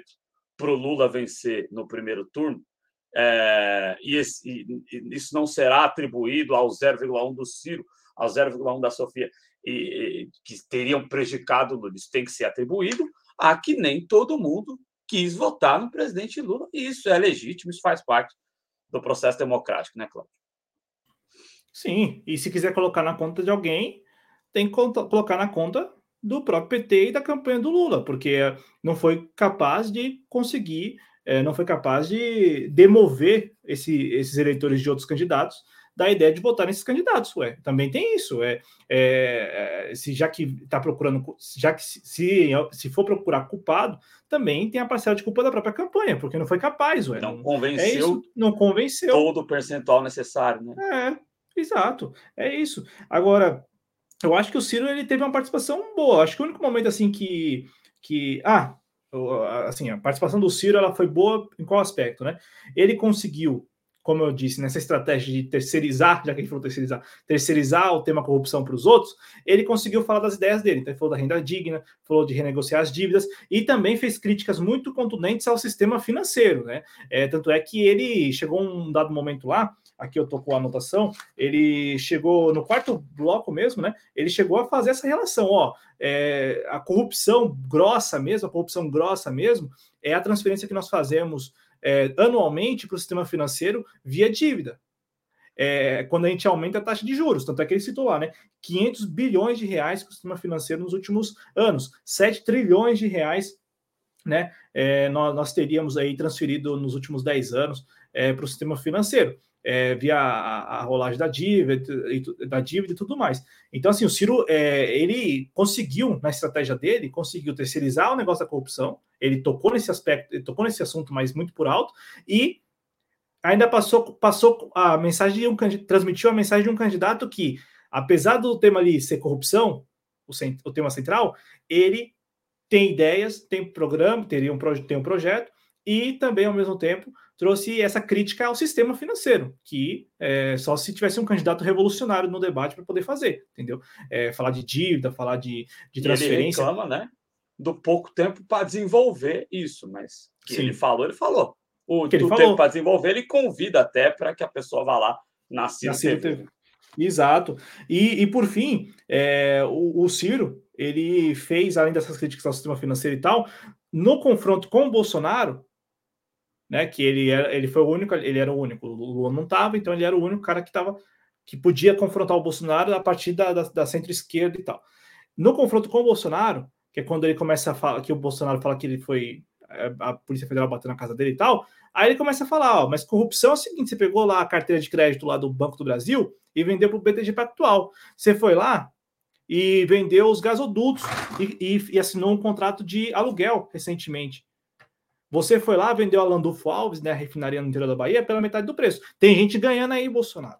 Então, querendo ou não, rolou esse momento também que vai ser explorado provavelmente na campanha dele, né? Nos, ele apontando o dedo e, e olhando no Bolsonaro, é, para o Bolsonaro, quando, no direito de resposta, salvo engano, né, ele começa a falar que o presidente, que o presidente Bolsonaro tem, tem sim corrupção no governo do Bolsonaro, e é corrupção grande, né? Seria corrupção grande, não corrupção pequena. Então, eu achei interessante também essa essa participação do, do, do Ciro nesse aspecto de aqui, ó, Ladolfo Alves, interferência na Polícia Federal, né? É, e também há ah, imóveis em dinheiro. Então, então assim, no geral. E poderia até ter falado do sigilo, né? É que é muito. muito é, é pouco tempo para muita coisa para falar, né? Mas essa retórica é. de Bolsonaro não tem corrupção no governo, é incrível que isso prospere. Eu, eu não sei se eu aguentaria ser é, mediador no momento como esse, não, viu, Cláudio? Acho que é, vamos ficar aqui na TV Jovens Cronistas mesmo, né?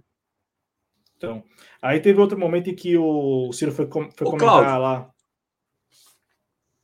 É, você vai trazer esse aspecto que você vai falar agora, e o Gabriel, que e Gabriel, a gente no final vai fazer pela primeira vez em sua homenagem uma coisa que não vamos dar nota, porque aí é foda, né? Mas vamos dar um conceito. Se você já viu Jornada Esportiva na Transamérica, tem lá, vamos dar o conceito para arrematar o debate. Mas ele pergunta aqui é, como que o Ciro se saiu na pergunta do padre Kelman. Eu, é, você citou lá no começo da sua fala sobre o Ciro que é, é, o Ciro é, ali, o, o, padre Kelman, na verdade, ele foi o padre Kelman não, o Kelman, até me confundi porque não é padre, nunca foi padre. Você está chegando agora a Igreja Ortodoxa é, emitiu um comunicado dizendo que ele não tem nenhuma vinculação é, em termos sacerdotais com a Igreja é, Ortodoxa. Então, Kelmon ele veste um cosplay de padre. Ele não é padre, efetivamente, né? Isso dito pela Igreja Ortodoxa. É, não é da minha antipatia pelo Kelmon. Então, é, como que você enxerga que o Ciro se comportou nessa pergunta é, em relação ao aborto, né? O Ciro é, dizendo que é, classificando o aborto como uma tragédia, né? É, a, só que aí você tem que classificar o aborto paterno também como tragédia. Você tem que classificar como tragédia, é, se formos por essa linha, o aborto é, colocando mulheres em risco na clandestinidade como tragédia, né? O aborto que os ricos pagam, né? Para é, meninas pobres que são molestadas né, por eles, né? Fazerem é, e aí tudo bem, né? A família é contra o aborto, mas quando se o cara pegar a, a, a empregada ou a filha da empregada, é, a família é tradicional cristã e é, é, contra o aborto, mas a empregada que faça o aborto para que o rico não tenha que assumir o filho da empregada, né? Então, é, e aí o, o Ciro dá uma resposta dizendo que é uma tragédia o aborto, mas que existem questões nacionais é, muito mais graves a serem tratadas. Como é que você enxergou essa resposta? Eu é, gostei, porque esse Calmo aí não acrescentou nada ao debate. Eu, eu, gostei da resposta, e olha que o Ciro ele tinha sido mais grosseiro, e aí eu concordo com é, é, essa avaliação, lá na sabatina do Estadão, porque ele achou, como ele já estava ali é, num, num, clima mais hostil com os jornalistas, né, ele, ele com essa ideia de que parte da campanha do PT e tal, né, é, ele, ele chegou a falar o seguinte: é, ele, ele considerou que era uma casca de banana, então, né, sobre o aborto. Foi uma pergunta de uma, de uma jornalista lá, acho que é Katia Seabra, alguma coisa assim, do Estadão. Uhum. Aí hoje ele foi bem mais educado com o Kelmo. Por quê? É, ele não poderia chegar ali e falar o que ele disse no que ele disse ali na resposta só. Olha, isso não está na alçada do presidente da República que foi, foi a resposta que ele deu. Né? Ele falou que ó, é, o poder do Congresso presidente sobre o assunto é nenhum. Foi isso que ele disse e foi a resposta que ele deu ao Estadão também. Só que na, lá no Estadão ele deu essa resposta seco. Seco, só isso. E aí começou a, a, a, a, discutir se isso não seria uma casca de banana, se a gente não estaria discutindo um assunto que tem um apelo, que é um filtro, né? Ele falou assim: se é um filtro porque se eu falo alguma coisa aqui, as pessoas não querem saber sobre política de juros, não querem saber sobre política de, de habitação, não querem saber sobre política de saneamento. Eu... É, não, acabou. Se eu sou a favor do aborto, esquece as minhas ideias. Se eu sou contra, aí. É, entendeu? Então, é um filtro. Então, assim, eu achei que a resposta dele não foi ruim. Eu acho que. Eu ia até dizer isso. Eu acho que do debate todo foi o momento em que ele teve que pensar muito bem as palavras, né? calcular muito bem as palavras, eu acho. Do debate todinho, foi o momento em que eu vi o Ciro Gomes pensando, né? É, calculando bem as palavras, porque foi assim, tudo bem que o Kelmo estava ali para exatamente isso, mas foi uma pergunta que, dependendo da resposta do, do Ciro, ele, ele iria ele iria comprometer o, o, parte do eleitorado dele já, que é de esquerda e tal, né, que ainda está com ele, que apoia ele, e também, eventualmente, se, se ele se ele vai muito à esquerda, né, se ele, se ele declara, fala assim, ah, não, eu sou a favor e tal, não, ele poderia comprometer essa busca que ele ainda tem, né? Ele ainda pretende, junto ao eleitorado mais conservador. Então, acho que a resposta foi boa. A resposta, no, no final das contas, ela foi positiva, por quê? Porque ele disse que o poder do, presidente, o poder por si só do presidente é nenhum sobre o assunto. O STF recentemente decidiu sobre os ancéfalos, né? Sobre os fetos anencéfalos, perdão, anencéfalos. E ele disse que a legislação atende na legislação atual. É, isso. Ele, ele defende a, a legislação atual e também é, falou, né, que, que, como você trouxe, né, falou que ainda tem esses outros aspectos aí que são mais importantes. Aí ele até fala do desemprego, desalento, dois terços do Brasil, do, dos brasileiros, né? Aí ele fala também da ponta, aponta ali a renda digna, o SP Ciro, né? E a política anti-ganância, antes de responder. Então, acho que ele saiu bem o, nisso. O Kelmo, o Kelmo é muito ruim, né? Porque uma retórica péssima. Ele cita: como é que você vai defender as políticas que você defende se ninguém. as pessoas não estiverem vivas. Pô, mesmo que o aborto fosse legalizado, né? Sabe, todas as crianças então vão ser abortadas. Quem dera ele tivesse sido abortado. É, desculpa falar, mas é, é muito ruim o cara, bicho. Não, e, e, essa retórica é o senso comum, né? Então isso pega. Então, dependendo é. da resposta do Ciro, o Ciro poderia ali, ó, é, condenar a participação dele no debate, porque dependendo da. da, da... Até porque é o e seguinte. É uma armadilha do Kelmo, inclusive, é... que, que ele cita aborto do, em duas participações dele, para tentar colar no Lula. Por isso que eu iniciei o programa, e eu não estou aqui para defender o Lula, mas estou aqui para defender o, o que é justo, ao fim e ao cabo, o que é justo. o PT esteve no governo 14 anos e em nenhum momento se vislumbrou qualquer mínima possibilidade de o um aborto ser legalizado no Brasil. Então, é, é uma casca de banana do Kelman de tentar colar no Lula a peixe de abortista, sendo que o PT não tem nenhum interesse nessa, nessa pauta, e eu acho que vai ser um dos motivos lá na frente de uma dissidência aí com o próprio pessoal e com novas lideranças que estão chegando aí uh, no PCdoB, como a própria Isa Pena, que certamente deve conseguir a vaga lá em Brasília. É, é, é, engraçado que esses temas aí, eles são polêmicos para a mídia hegemônica, mas aqui, é, eu não sei o que, é que você pensa, mas aqui a crítica é porque o PT não defende, né? Exatamente o oposto, é porque o PT é, não defende. Antes mim... defendesse, antes defendesse, né? Mas é, é aquela crítica que a mídia hegemônica compra e o senso comum. Então, acho que essa, essa foi a pergunta, assim, chave para o Ciro Gomes, porque o Ciro Gomes pensou muito bem antes de responder, ele foi muito feliz nas porque... palavras. Eu só ia dizer que acho cara... que ele não falou aborto é uma tragédia. Eu não sei se o Ciro falou que o aborto é uma tragédia, acho que falou que a morte é uma tragédia, né? É, a morte é, a morte é uma tragédia e o, ele, ele, citou o aborto como uma das grandes tragédias nacionais. Ele, ele cita esse termo, né? É, e aí, gente, eu não sou. É, entenda bem, só para me explicar, para que a gente possa até finalizar o Ciro e partir para esse momentozinho final, onde a gente vai brevemente conceituar os candidatos, começando pelo próprio Ciro. É, gente, quando. É, eu até acho que existam. Tenho que tomar muito cuidado para dizer o que eu vou falar aqui, porque daqui a pouco vão dizer que eu sou antifeminista e muito pelo contrário. Eu acho que. Deixa eu escolher as palavras. Existem pessoas que falam do aborto como se ele fosse uma coisa incrível e maravilhosa ou, ou como se ele fosse uh, uh, uma solução fácil. O aborto ele causa traumas e causa feridas físicas e principalmente psicológicas nas mulheres que precisam recorrer ao aborto.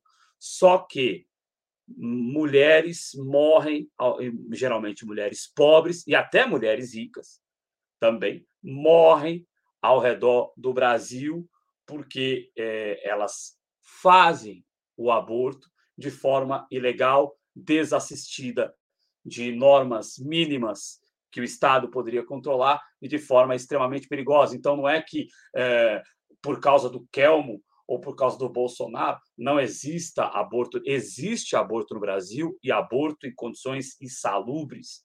Então, o Estado deve garantir a segurança da saúde da mulher, porque o pai é muito fácil o pai abortar.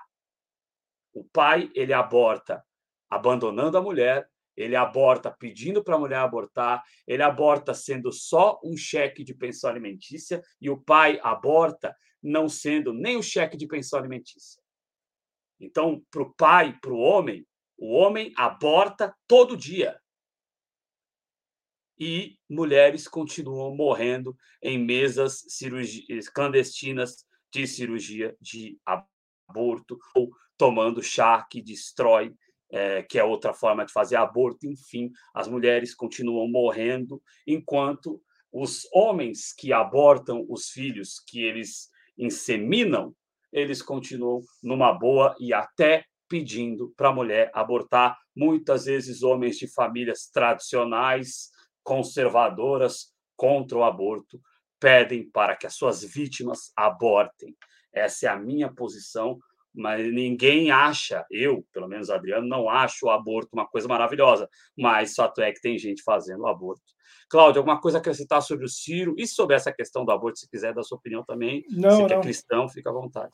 Não, não, não. É, é que assim, é, como eu disse, eu acho que e vejo também como uma questão de saúde pública para ontem, né? Então, a minha crítica em relação ao Partido dos Trabalhadores ou a partir de esquerda que, que porventura não discutam esse assunto é mais porque acabam encampando, principalmente em eleições, né? Acabam encampando muito essa narrativa do senso comum. Então, não discute, não debate, até se omite, em alguns casos, alguns casos, chega a se comprometer é, contra a proposta, né, contra a discussão do assunto. Então, acho que por é, medo é do, do, conservadorismo da é, Não, né? é, do senso comum, por, por medo do senso comum. Estava vendo agora aqui, ó, chegou aqui a recomendação do vídeo de um recorte, do recorte exatamente do recorte em que o Ciro ele é perguntado se é a favor do aborto. Tem mais de 50 mil visualizações no canal do SBT News já. Por quê? Porque esse é um assunto que tem um apelo, tem um apelo grande na sociedade, sobretudo pelo lado do senso comum, que é contra porque acha, acredita na versão do Kelmon de que a, a, regulamentado o aborto, autorizado o aborto, ou melhor, o SUS oferecendo, o SUS dando suporte, as pessoas vão abortar a, a todo instante. E, e, e, isso não vai acontecer porque não é assim que acontece. Então, é, é, esse negócio do senso comum ele pega muito. Então, eu acho que o Ciro foi muito bem na resposta, porque ele, ele respondeu, ele não fugiu da pergunta. Tanto é que eu acho que em dado momento lá ele chega a falar para o Kelman, não estou fugindo da pergunta, não. É que eu, é, diante dessa situação que eu trouxe aqui para você, desemprego, desalento, pessoas endividadas e tudo mais, eu e sendo cristão também, e como você disse, enxergando o aborto como uma tragédia, eu, enquanto chefe de Estado ou chefe de Estado, precisa, precisa ver essa questão como uma questão de saúde pública, precisa enxergar essa questão como um, uma demanda de saúde pública. Então, assim, a resposta foi perfeita, foi muito redonda, e foi o único momento, assim, do debate inteiro que eu vi o Ciro Gomes calculando muito bem as palavras, exatamente porque sabia que, dependendo da resposta, poderia é, condenar a participação dele no debate. Então, o engraçado que... é que a Simone ela também se coloca contra o aborto, mas a pergunta tira um pouco ela do prumo, né? Ela não gosta de, de ser até pela maneira com que ele perguntou, querendo colar ela como abortista, ela perde, ela sai do prumo totalmente. É que a, é que a Simone. Uma justa indignação, né? Então, mas é que a Simone, ela já é de direita e conservadora. Então, assim. E aí o cara vai fala... colar a peste de abortista nela, né? Não, e ela, e ela é contra o aborto e, e, e, talvez ela não queira nem discutir, porque talvez não, ela não quer discutir essa possibilidade de ampliar o rol do aborto no Brasil. Porque para ela, para ela, assim, esse assunto é um assunto superado, porque ela, ela, ela é contra. O Ciro Gomes, ele já ele, ele consegue distinguir e ele consegue na resposta fazer essa distinção dele enquanto pessoa cristã para um chefe de Estado que, é, se for em algum momento convidado a discutir o assunto, vai discutir o assunto a partir das bases técnicas de um problema de saúde pública. Tanto é que ele faz essa distinção. A Simone não. A Simone ela faz exatamente o oposto. Ela, na resposta sobre movimento feminista, ela, ela traz aquilo para ela. Ela, ela, ela quer, ela, ela transmite para o público o que o que ela pensa, ela, pessoa física, Simone Tebet, a respeito do assunto. E ela é contra. E, ela é contra. e a respeito assim, de feminismo também. E a respeito de feminismo é também. Esquerda, então, que é luta por salário, igualdade. Só. Isso. Então, então assim, ela, ela faz o movimento oposto. O Ciro não. E o Ciro, eu acho que ele saiu muito bem na resposta. Eu acho que foi, foi, um momento assim tenso no debate para ele, porque, tipo assim, ele é de esquerda. Ah, mas não é. Pra... Não, não. Para o público que está assistindo o debate, ele é de esquerda. Ele é o cara que estava com o Lula lá atrás, ele é o cara. Ele é de esquerda. Ele tem ideias de esquerda. Para o público que está assistindo o debate, ele é, ele é revolucionário. É. Ele é de esquerda. Então, assim, se ele, se ele é... fala ali. Tem muita gente que faz a ligação direta, mesmo ele sendo opositor ferrenho do Lula hoje, continua fazendo Sim. a ligação direta dele com a figura do Lula, de ser um, uma espécie de substituto natural do Lula. Né? E do PT, quando ele nunca foi filiado do PT. Então, assim, o, ah. o Ciro ele soube responder, porque é o seguinte: se ele tivesse falado ali qualquer coisa, ah, eu sou contra, ou eu sou a favor, se ele tivesse ficado só, só na questão da pergunta, mesmo sem ter ido lá buscar dados sobre desemprego e desalento, eu acho que ele teria condenado a participação dele no debate. Por quê? Porque é o seguinte: ele é de esquerda e fala que é contra? Como assim?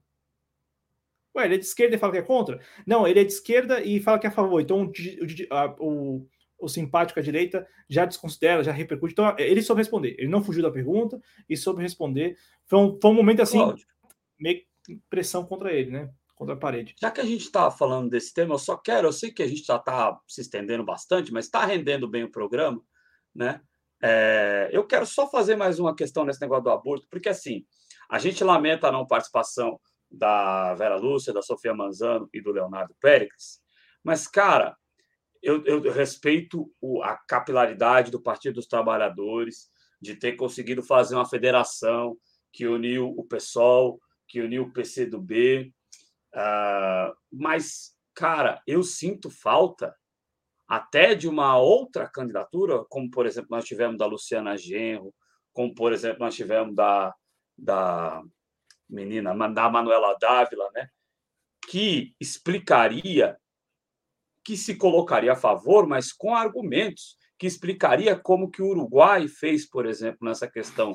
No Uruguai, foi liberado o aborto, mas ninguém fala aborta aí correndo que vai ser uma delícia, vai ser gostoso. No Uruguai existe todo um acompanhamento psicológico e psicossocial também, social também, de assistência social, dando todas as possibilidades dessa mulher que é abandonada pelo homem, ou que até mesmo é estuprada, como disse aqui o Moacir Surdo, de ter a possibilidade de, se quiser, ter um apoio do Estado para não abortar e criar essa criança, né? É, assim como outras políticas do Uruguai. O Uruguai fez a, a descriminalização das drogas, mas expropriou é, expropriou o narcotráfico, né? O Uruguai conseguiu ter o controle e aí torna essa distribuição de droga entre aspas como uma política pública de saúde com inclusive controle das doses fornecidas, né? Então eu acho que até mesmo a candidatura de um partido que até outro dia era oposição ao PT de esquerda, faz falta dentro desse processo eleitoral, porque é, assumiria o risco de se colocar favorável ao aborto enquanto política de saúde pública e não política de oba-oba, que eu acho que é, é, eu acho que muito pouca gente acha que o aborto é uma coisa legal, mesmo sendo um direito legal. É, é, que eu acho que depende muito do público-alvo, cara. Então, quando a Luciana Genro participava dos debates e, e, se colocava a favor, ela, ela, ela também era atacada, porque é o público-alvo. Eu acho que a resposta tem que ser na linha do que a, da resposta do Ciro, porque o Ciro não descarta, mas também não é o cara que vai falar assim, eu sou a favor. Ele, como você disse, fala que o aborto é uma tragédia, porque é uma tragédia mesmo. Claro. E, e ponto. E, e assim, e, e, ao mesmo tempo, a gente tem problemas, assim, este problema tem que ser discutido, debatido. Só que, só que você tem uma série de e que é, o presidente consegue é, agir, né? A resposta é, dele foi muito boa, é isso, mesmo. É isso. Porque é o seguinte, você, você, você trazer esse assunto, por exemplo, você respondeu aqui, você trouxe aqui vários argumentos. Você leva para um debate, não tem tempo. Então, a, a, a chance de você ser mal compreendido ou mal interpretado é muito maior do que a chance das pessoas falar, poxa vida, não é oba-oba, é uma política de saúde pública. É isto. Eu acho que tem que pensar também no tempo e no público-alvo. Eu acho que a, a, resposta tem que ser a que o Ciro deu. Isso vale para todos os candidatos.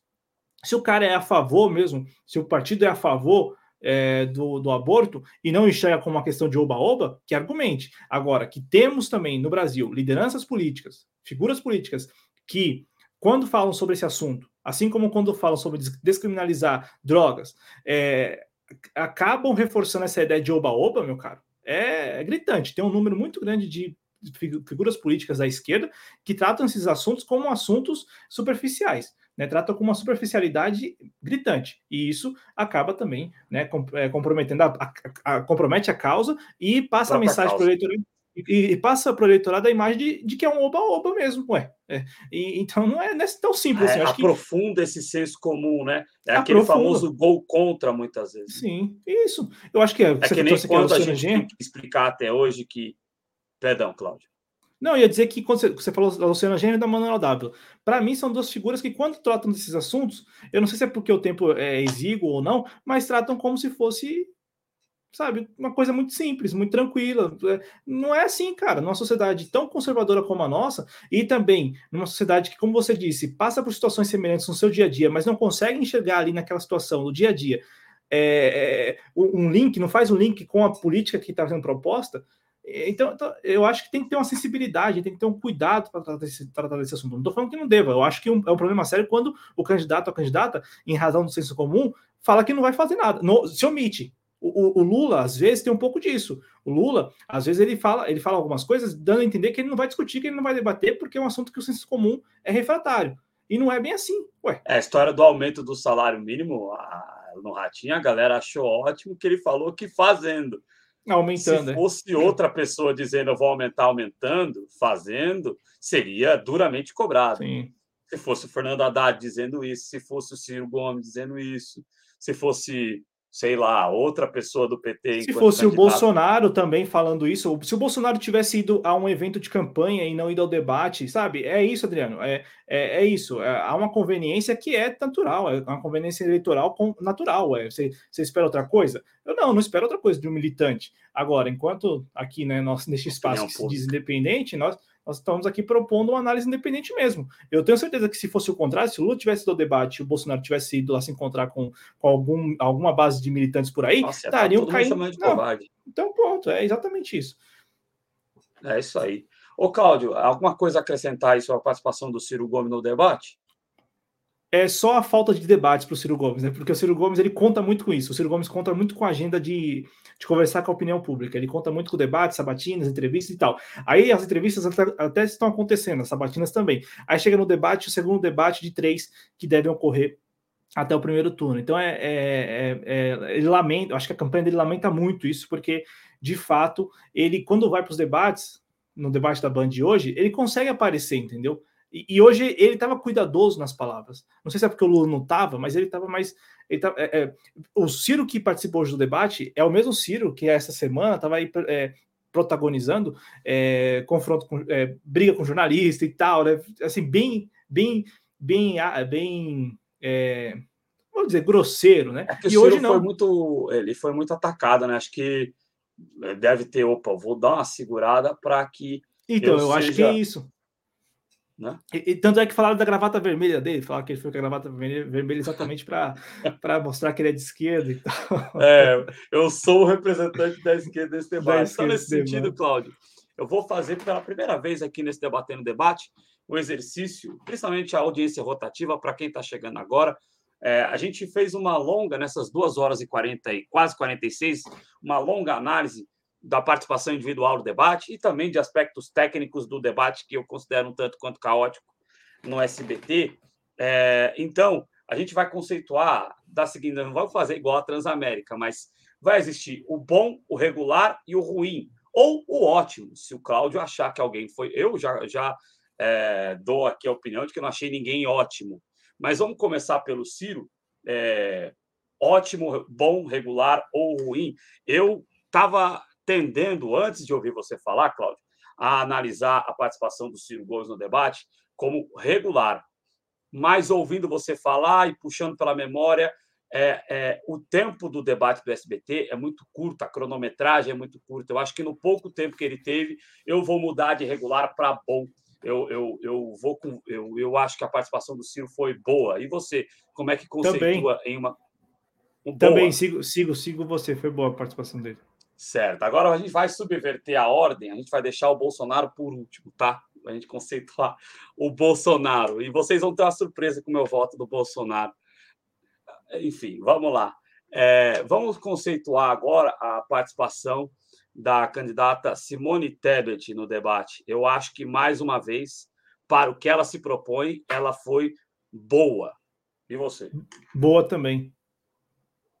É, agora, Gabriel, que está acompanhando e perguntou para a gente, pediu para a gente conceituar a participação. Eu acho que é, poderia ser um conceito regular do Felipe Dávila, mas comparando com a participação dele no debate da TV Bandeirantes, eu sou obrigado a considerar a participação dele no que eles propõem, na fraqueza que ele tem enquanto candidato, como boa. E você, Cláudio? Então, eu já divirjo, acho que foi regular, já que a gente está conceituando, acho que foi regular então, porque. Seria teve, ruim, né, no debate anterior. Ou você acha que foi no mesmo nível? Com relação ao debate da Bandeirantes? É. Não, não. Eu acho que o debate da Bandeirantes. Foi regular. É, eu acho que é, foi para conceituar sim. Porque eu acho que no debate da Bandeirantes ele estava se apresentando mais, ele tentou. É, não, não, eu estou dando regular aqui hoje porque ele mudou ele teve que alterar, como eu falei, né? Ele teve que alterar a estratégia. Então, por isso que eu estou dando regular. Mas no debate da Bandeirantes ele estava mais consciente do que estava fazendo. Então, assim, é, gostei eu acho, eu acho que ele tava, ele se apresentou e também quis, não era nem, nem Lula nem Bolsonaro e tal. Hoje ele começou querendo ser Bolsonaro e terminou se distanciando. Então, acho que é isso. Eu acho que é regular a participação dele hoje. Perfeito. Agora, nós já citamos aqui três candidatos. É, eu estou bonzinho hoje. É, A Soraya Tronic, ela, eu acho que ela foi melhor que no debate da Bandeirantes. Ela oferece entretenimento. É, é claro que o bom do Ciro é diferente do bom da Soraya e do Felipe Dávila, tá, gente? O Ciro acho que é um bom que quase é um bom, é um nove, entendeu? Os outros são um bom oito, entendeu? Mas assim, eu acho que a participação da Soraya Tronic pelo entretenimento, ainda que a retórica seja fraca, é de regular para boa. E você, Cláudio?